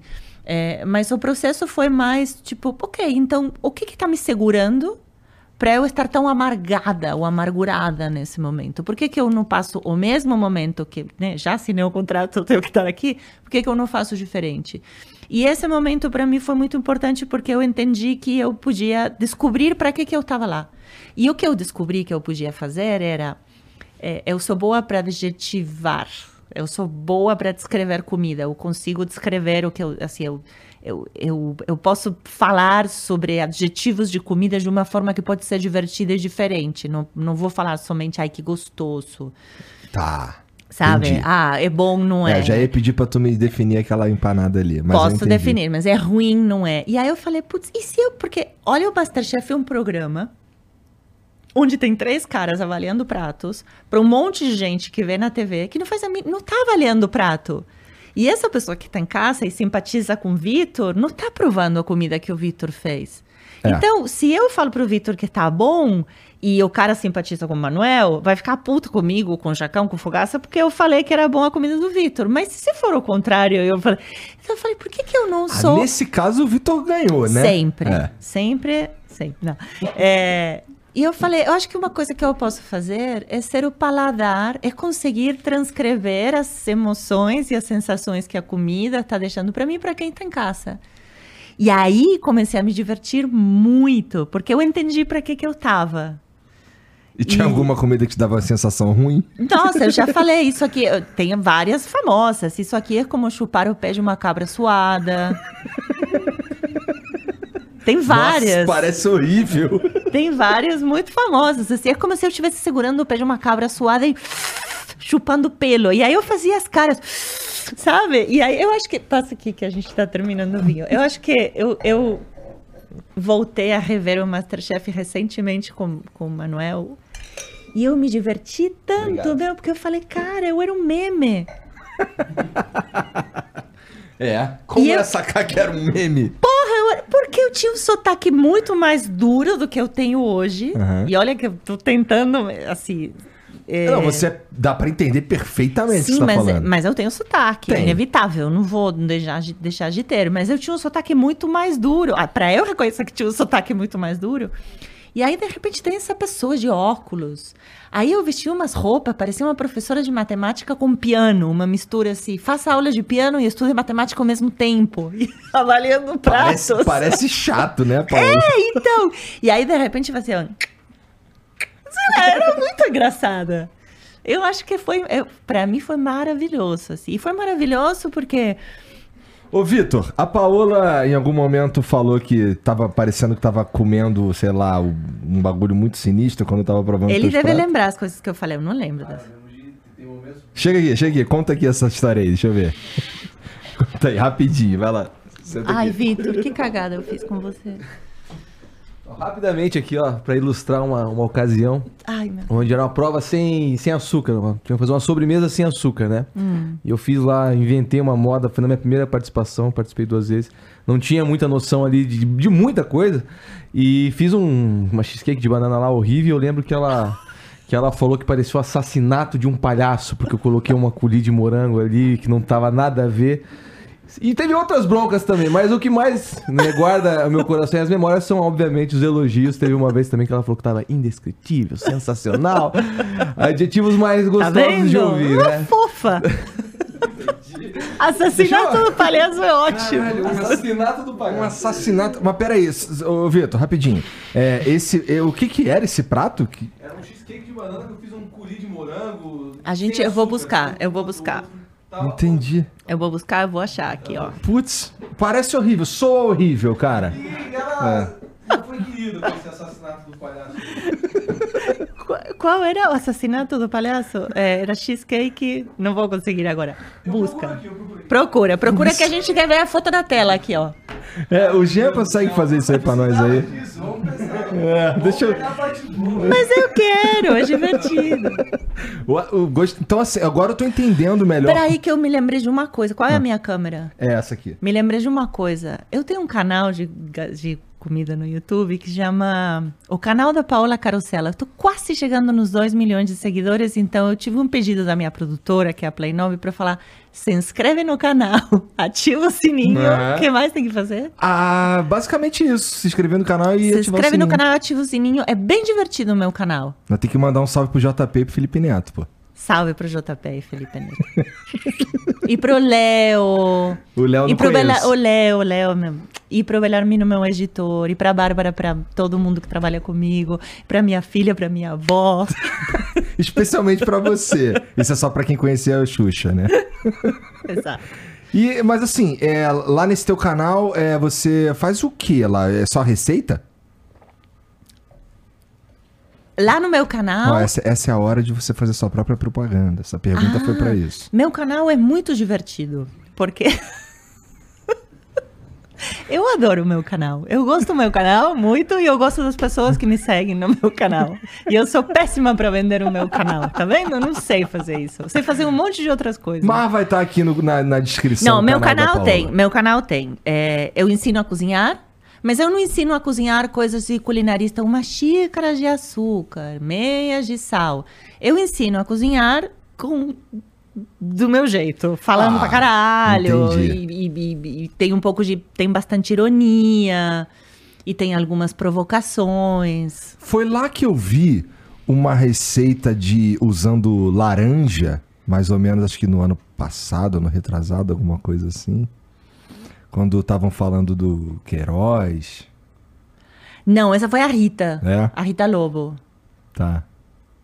Não, eu fiz. Eu, eu na época do Queiroz tu fez também. Não, no canal não. Eu devo ter tweetado alguma coisa. Entendi, tá bom. Entendi. É, mas tá lá no YouTube e a gente vai colocar aqui na descrição para você. É muito divertido o meu canal. E essa, esse sábado sai uma sopinha de macarrão com feijão que tá muito gostosa. Essas receitas aí, tudo que tu inventa e adapta. Sopinha de macarrão com feijão não foi eu que inventei. Não parece ser muito difícil também de chegar a essa conclusão, né? não. Não, não tem nada inventado. É, são receitas de, de comida gostosa para pessoas que não, que não necessariamente sabem cozinhar e que querem se aventurar, mas que também têm algum radar ligado, assim. Não é tipo coloque uma xícara uhum. de farinha na panela. Não consigo esse tipo de. Pô, assim, isso me levanta. Acho uma... que comida é emoção, sabe? Comida é emoção, comida tá ligado. Comida, comida, comer, cozinhar é um, um cordão umbilical com existência, sabe? Então, é, é o meu canal vai para as pessoas que têm um pouco de disso, de de lambuçar o dedo, de fritar uma cebola até caramelizar, de se emocionar com um barulho, de, de, de disso. Entendi. É porque assim, você me falou antes que, bom, é, a tua culinária não é exatamente dessas muito criativas, a ponto de colocar um frango em cima de, um, de uma pizza. é, também não curte muito o lance do gourmet. E, cara, é, o que, que você acha então que foi o que te diferenciou a ponto de você se tornar a Paola Carosella aqui no Brasil? É o cuidado? É o que que tem? É o, quem... Mas. Hum, hum que, que é isso? Isso daí é um fio do outro microfone. Ah, tá. é, não sei, eu acho que tem muitas pessoas muito talentosas. É, eu acho que no, eu acho que meus restaurantes são sólidos e consistentes. Tem um restaurante tem um restaurante de cozinha, vamos chamar de autor, assim, um restaurante é, de comida que não é, sei lá, não é um boteco, não é uma pizzaria, há 15 anos no Brasil. Cara, não é muito fácil ter um restaurante há 15 anos no Brasil. É uma glória conseguir manter um restaurante por 15 anos, porque um restaurante é quase um é, é quase uma ONG assim. Não é um negócio super, um restaurante único, um restaurante único de dois donos. Tem anos onde você não tem lucro, você sustenta por amor e paixão as pessoas que trabalham com você, a comida, a receber, a hospitalidade, a arte, a que o ano que vem vai ser melhor, a que vai passar a pandemia, vamos sobreviver, vai dar tudo certo, vamos que vamos, torcendo. E, e depois você tem tesão porque a comida tá gostosa, e você tem tesão porque você vê que teus é, que o Lucas e que o Joel e que a Lindalva e que o Peter, que são as pessoas que trabalham comigo, estão ali há 15 anos e compraram casa, e compraram um carro e vivem junto, não entre eles, mas está tá tudo junto, todo mundo junto, cria uma família, é uma coisa assim, uma comunidade. Ter um restaurante e sobreviver com um restaurante 15 anos em qualquer lugar do mundo é um, é um feito, assim, é uma Entendi. coisa muito boa. Só existe um Arturito? Só existe um Arturito e muitas Las Guapas. É, muitas Las Guapas mesmo. Muitas. Mas assim. Ela me sacaneando. É que, não, é que eu gravei. Não, não tô te sacaneando, é que eu adoro. Eu acabei. Terminei de gravar agora o Alma de Cozinheira, que é o meu programa novo que é. vai ao ar na próxima quarta-feira, 21h30 no GNT. É. E a minha diretora, Mari Köhler, é carioca. Então Entendi. fiquei 45 dias com ela no ponto falando temos temos. Não, eu também sacanei os meus aqui. Eu amo. O Gianzão, por exemplo, ele fala merda. Eu acho engraçado. Então eu não consigo mais falar merda. Normal. Mas merda é muito melhor do que merda. Tudo, com todo respeito, mas merda. fala merda, Jean. Merda. Merda. Isso aqui tá uma merda. Mas tá vendo como. Isso é, é, é brasileiro. Só brasileiro tem 18 tons de merda. Como falar merda lá na, lá na Argentina? Aí, aí você me pegou, porque insulto na Argentina é uma coisa muito maravilhosa. É mesmo? Puta que pariu. Quando a gente desliga, eu vou insultar pra você no espanhol. Tá Agora não. Agora eu não posso, porque é muito poderoso. Mas aí eu vou fazer um bem longo, assim. Nossa, é mesmo? Muito maravilhoso. Me lembra quando a gente desligar não, o microfone? Não, assim, não tem como. Já vou até trocar a aliança de dedo aqui pra ela me incomodar. Eu, eu faço, lembrar. mas ninguém grava. Tá, não pode. Tá bom. E assim, não tem não faz parte da, da cultura, da filosofia, da tua cultura e filosofia, é querer um outro Arturito? Não, pelo amor de Deus. É mesmo? Não, porque é um restaurante o... muito autoral. Tá. É, ele, precisa é... do, ele precisa de você. Ele precisa do Peter, da Lindalva, da Paola, do Lucas, do Benny, da Cris. Não dá pra, não dá pra fazer um... Entendi. Não, não, funciona, não seria o outro, não seria igual. É isso. Não, tem restaurantes que nascem para ser únicos e tem restaurantes que nascem para ter vários. Laguapa já nasceu para ser... Laguapa nasceu com o objetivo de ser um, um, um café de empanadas latino-americanas que pudesse crescer e se espalhar e que não tivesse uma figura atrelada, que fosse um, um sistema, não um sistema, não um sistema, é, é, um produto, um projeto fechado que já nasce para isso. Entendi. Então você faz cuidadosamente para que o que importe seja a qualidade da empanada, os sabores da empanada, um atendimento rápido num ambiente gostoso, pequeno, que funcione, que não tenha um custo de manutenção do lugar muito alto é, e que tenha uma cultura muito forte, que é a cultura da empanada latino-americana, e que você pode reproduzir. Já nasce para isso. É, Arturito, é, mais fácil também, não é? Reproduzir empanadas, não é? É, nada é fácil.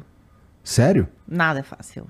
É fácil fazer o flow? É fácil ter um podcast não, com 5 milhões de inscritos mas, e você pode chamar o Lula e o Bolsonaro com uma semana de diferença? O meu, o meu ponto é assim, ó. Você, num, num, restaurante, eu consigo entender que, que assim, você tá servindo pratos frescos ali o tempo inteiro. Não que a, que a empanada não seja também. Mas tá servindo... É... é mais fácil padronizar uma empanada. É, é, muito mais fácil padronizar uma... Um... Mas é porque já nasce para isso. Todas gente... as receitas saíram... Foi você que, que decidiu? Aquele. Mas... Aquele. Aquele alfajor, doce. Nossa. Tableton. Alfajor. Aquele doce, cara. Qual? O região? É o alfajor. É o, o alfajor. alfajor tá aí. O Manuel Aquilo é uma dois. maldade. Aquilo é uma maldade. Aquilo ali é um, é um doce argentino, inclusive, né? Sim, eu acho que é argentino, uruguaio. Sim. Rio de la Plata. Cara, é sensacional aquilo ali. É até meio maldade, cara. Que você não sente meio... A comida, quando é muito boa, tem um pouco de muito, de, de muito amoroso e um pouquinho de maldade, não tem? Porque você não quer parar, pô. Porque ela é provocativa. Porque eu vou, eu vou, eu vou no Laguapa e eu não consigo comprar uma empanada, Paulo. E a culpa é sua.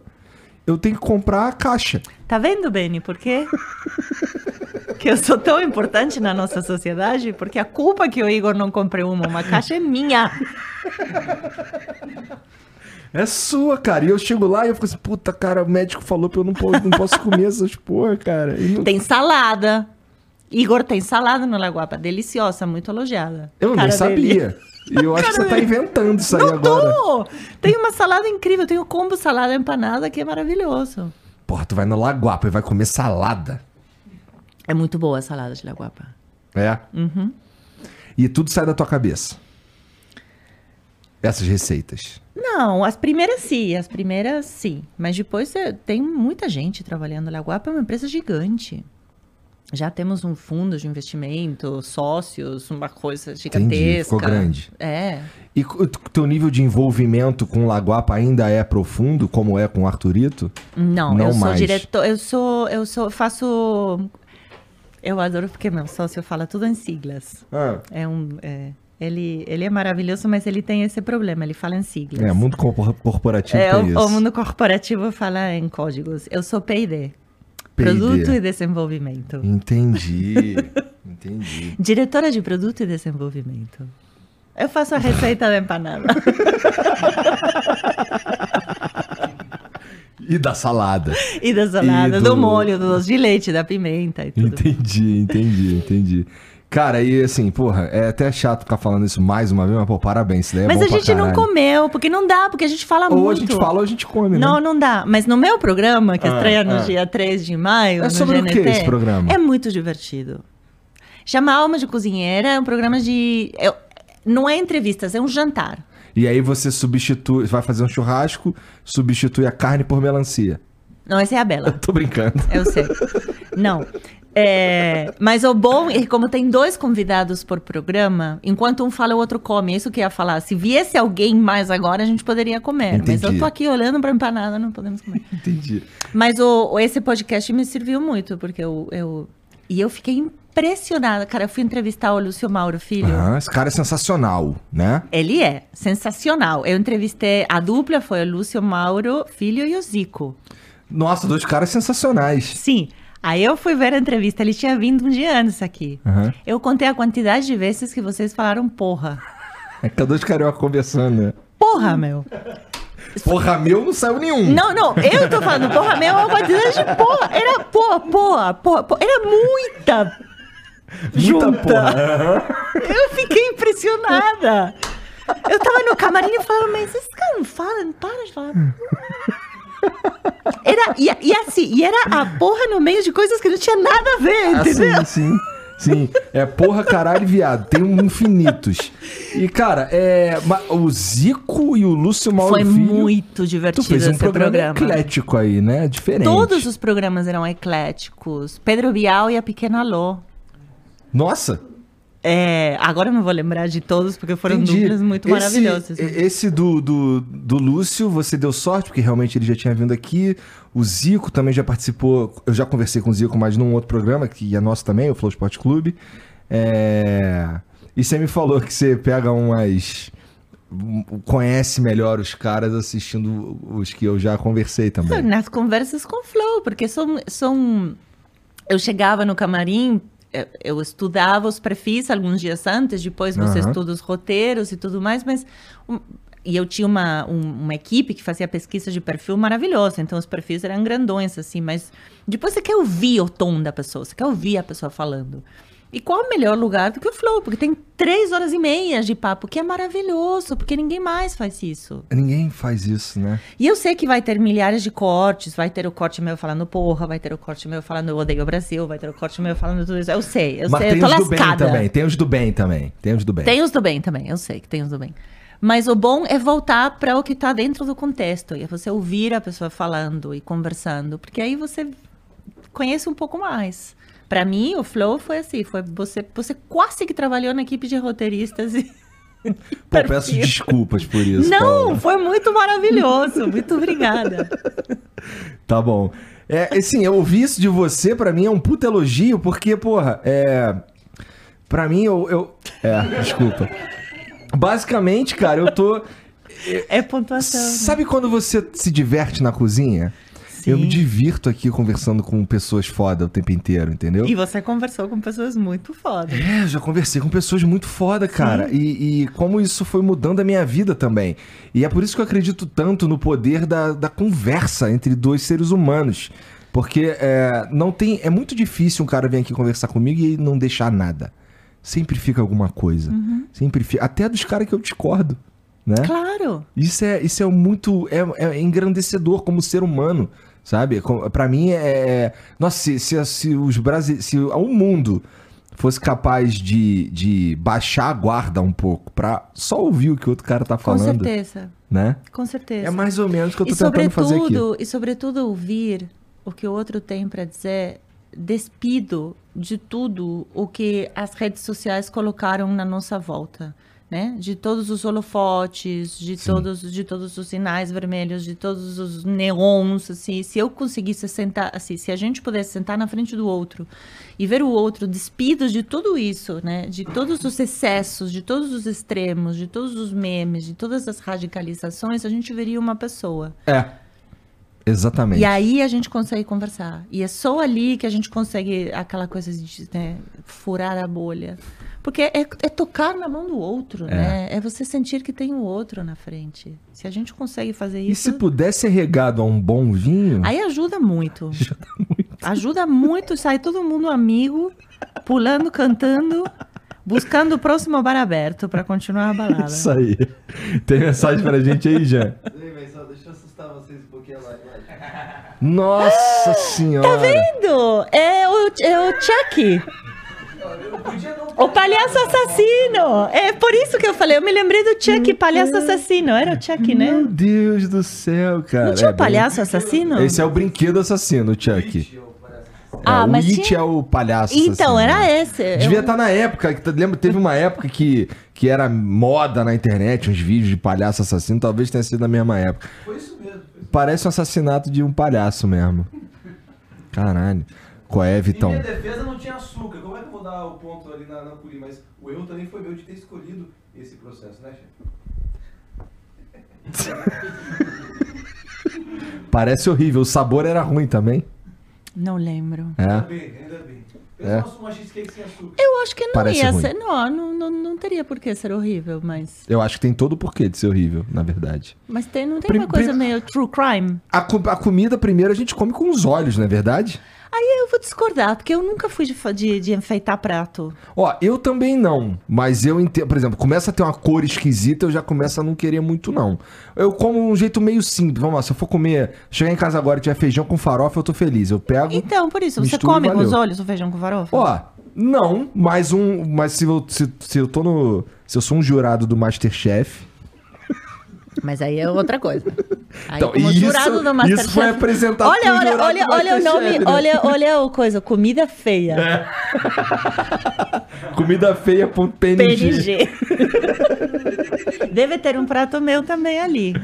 Eu fiz uma língua de boi uma vez no Arturito, que alguém foi lá, fotografou e viralizou no Twitter, porque tava horrível é? a foto.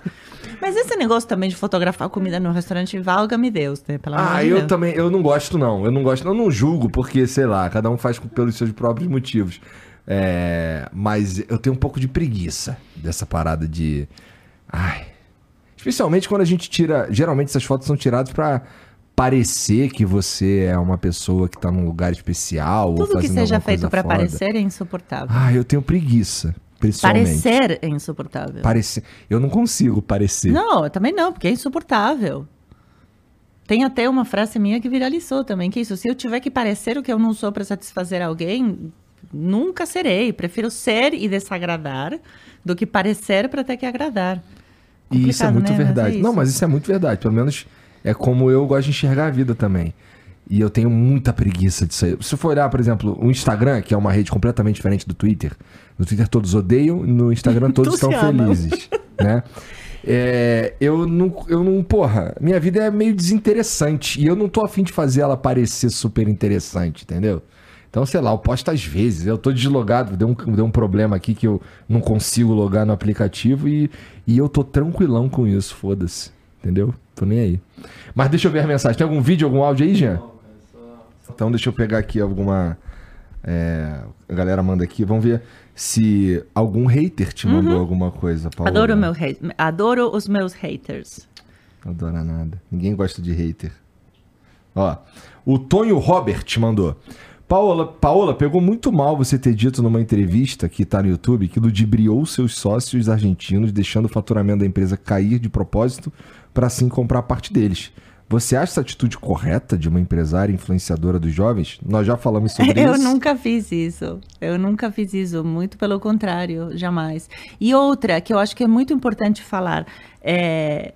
porque todo mundo sai falando assim, ah, deixou o faturamento cair. A única forma de você deixar o faturamento cair de um restaurante é você fechando a porta. Eu nunca fechei a porta do restaurante, muito pelo contrário. Eu estava lá todo dia trabalhando. A única coisa que eu fiz foi parar de insistir em fazer aquilo que eu estava pedindo para eles que por favor a gente fizesse e eles falavam não, agora não dá. E não tem aqui nessa história inimigos. Não tem aqui eu, eu era do bem e eles eram do mal. Ninguém era do bem e do mal. Eles estavam lá cuidando de outros restaurantes e eu estava aqui brigando por esse que era nosso e falando, cara, de verdade, a gente precisa abrir no almoço. E para isso a gente tem que reformar. E eles falando, não, agora não dá. Então o que eu fiz foi falar, então beleza, não vai dar? Então não dá. Então vou parar de insistir. E vai cair, porque está caindo, porque a gente precisa compensar o faturamento da noite com o faturamento do almoço. Vários não... fatores estavam fazendo o um faturamento. Não cair. quer fazer? Beleza, mas então me deixa continuar trabalhando. Ou eu saio, ou vocês saem, porque assim não dá. E de boas, assim, isso acontece muito. Não tem negócios, qualquer negócio, em qualquer negócio você precisa brigar em algum momento. E eu acho que tem uma coisa também, óbvio que eu, eu concordo que tem que esse vídeo foi uma merda. Eu concordo porque esse vídeo tá, tem uma edição muito sinistra.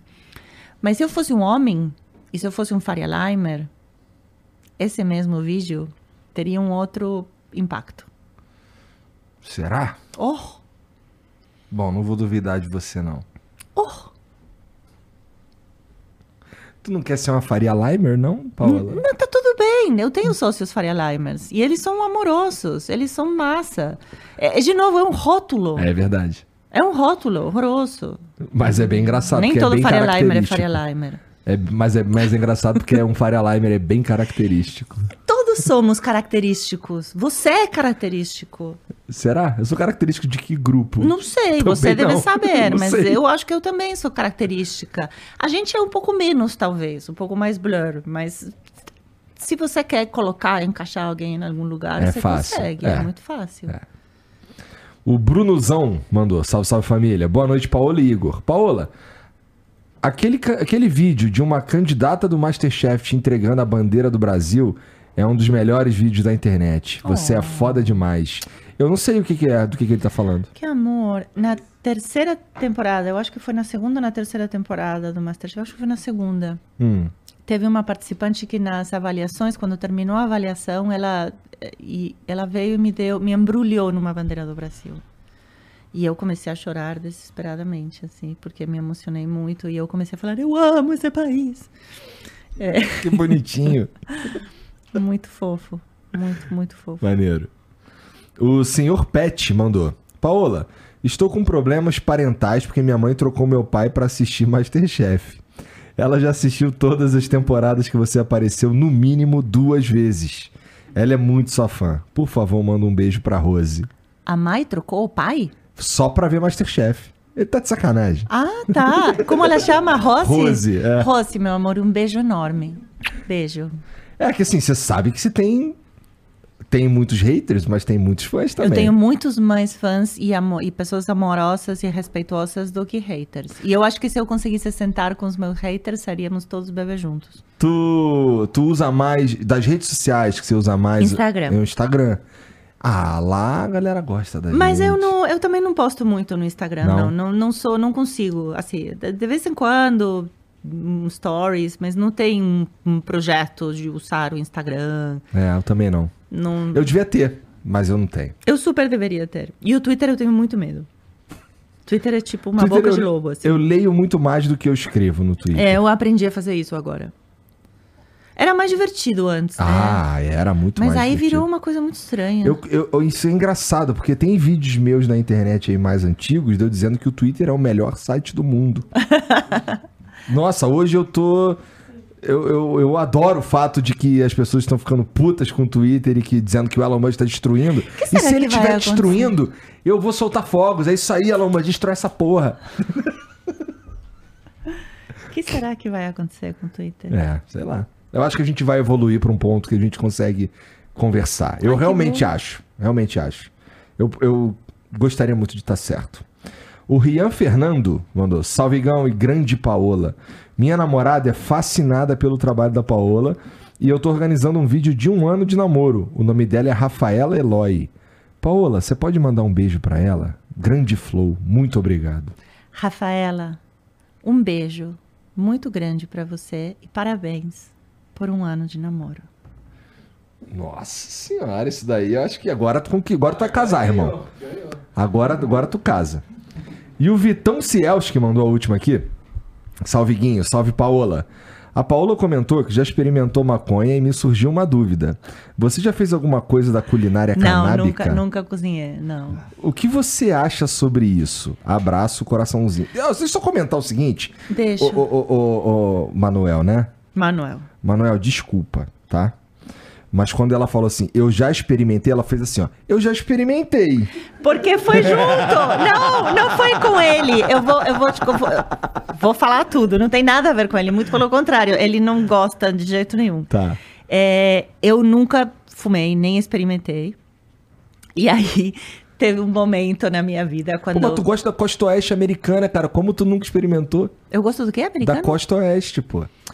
Não, mas é que não tinha experimentado por, por vários motivos. Sei lá, porque eu acho que eu experimentei uma vez, muito jovem, na praia, na Argentina, uma coisa espantosa que me fez muito mal. É. E aí você fica meio assustado, uhum. quando eu era muito nova. E eu, e eu nunca mais experimentei nada. E eu não gosto, eu sou muito focada. E eu não gosto de perder o foco. E aí, fiz.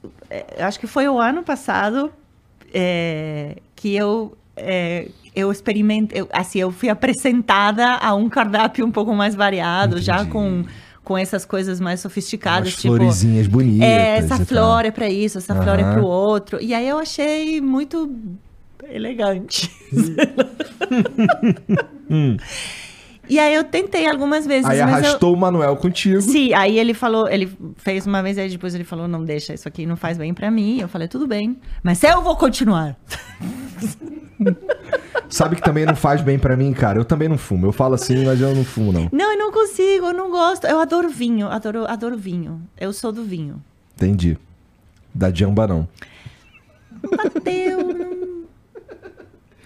Cara, eu acho que é maravilhoso, assim, de verdade. Você vê, você vê tudo o que está sendo feito. Os... É uma planta, né? É uma planta. É uma planta. Eu acho que é uma planta que, que é, tem estudos maravilhosos feitos de como é, ajuda a melhorar dores, humores, depressão, uma porrada de coisas. Mas Verdade. não acho que é só sair fumando a flor, que é isso.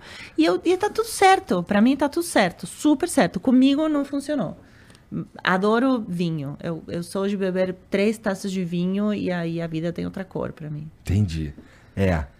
Que estourar, estourar uma jamba e comer uma comida boa também é um bagulho de outro mundo, né não? Fala aí.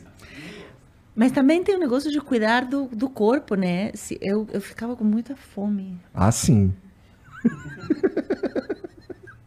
E aí tem que cozinhar. Meu, eu falei para ele, eu vou me moderar, não vou falar nada, não vou me cuidar. Amanhã vai ser titular, então Paola Carosella. Ah, relaxa. Vamos fazer um combinado então. É, a próxima vez que você vier aqui, hum. a gente primeiro para num bar. Hum. bastante vinho. Hum. E aí a gente faz um programa e já começa no grau, que aí eu acho que a gente consegue se libertar dessas amarras, Paola. Mas eu tô libertada eu das sei, amarras. Eu tô Sempre tô libertada das amarras. O que me incomoda muito, sabe? Eu acho que me incomoda a manchete porque me incomoda a, a, a, a cafonice. A má vontade que as pessoas têm, preguiça, né? Preguiça. É. Dá preguiça. Também tem, também tem. Você, vai, você vê a manchete, aí você vai ler a matéria e você fala, ué... Mas nem foi isso que eu disse. Nem foi isso que eu disse. Não, e nem foi isso que tá na manchete, né? É, isso é comum. Infelizmente, isso é e comum. E dos dois lados. Dos dois lados, exatamente. Uhum. Paula, muito obrigado por vir Eu aí. Eu que agradeço. Obrigado pela, pelas empanadas, obrigado pelo vinho. Agora a gente pode comer. Delicioso. E eu posso insultar em É, espanhol, tá aqui, ó. Não vou esquecer, não. Você vai me insultar em, em, espanhol. Vai ser interessante isso aí. É, pô, obrigado mesmo. Fala mais uma vez as tuas redes sociais aí, para que tem gente que está só ouvindo a gente, e para eles poderem seguir. Eu sei. no Instagram é Paola Carosella e o meu canal. Carosella com dois L's. É Carosella, C-A-R-O-S-E-L-L-A. E o meu canal no YouTube é o canal da Paula Carosella também. E o Twitter não uso. E tem um programa que tá pra sair no GNT. Ah, e o programa no GNT. Obrigada, Igor. Tá bom. Toda quarta-feira, nove e meia da noite, Alma de Cozinheira no GNT. Boa. Obrigado demais por vir aí, Eu cara. Que agradeço. Sensacional. Puta, cara. Meu trabalho é uma delícia. Ó, vocês que assistiram aí, muito obrigado também. Não esquece de seguir a Paola, tá? A gente vai deixar tudo aqui na descrição para vocês. E a gente se vê amanhã, tá bom? Um beijo para todo mundo. Ah, é, ó. É, é, entra no Discord, tá aqui no, no, no, na descrição, tá? Que é por lá que a gente troca uma ideia com vocês. E dá para você virar membro, cara, do Flow agora. É um botãozinho do lado do botão de se inscrever. A gente faz um programa semanal só pros membros. Olha! E os membros estão é, é para ganhar uns presentes aí, né? Se você é membro tá ouvindo, sabe do que eu tô falando. Então fique esperto aí. Se quiser virar membro, tá bem aqui do lado, é mó merreca, custa 7, menos de 8 reais, irmão, né? Famoso 7,99, né? É um valor que o, o próprio YouTube que, que, que, coloca esse valor. Então, pô, obrigado a todo mundo e faz essas paradas aí que eu falei, porque é maneiro, tá Preciso bom? mandar um beijo pra minha filha que tá Mande. tá acordada falando: mãe, mãe, mãe, mãe, mãe, mãe, fala, fala, fala, fala. Fala, fala. Um beijo, meu amor, te amo, tá na hora de dormir. a câmera não tá em você. Cadê a câmera? Tá em você. Tá em você. Fran, meu amor, eu te amo. Tô indo pra casa. Beijo. beijo, Fran. E um beijo para todo mundo que ficou com a gente até agora, tá bom? Tchau, tchau e até amanhã.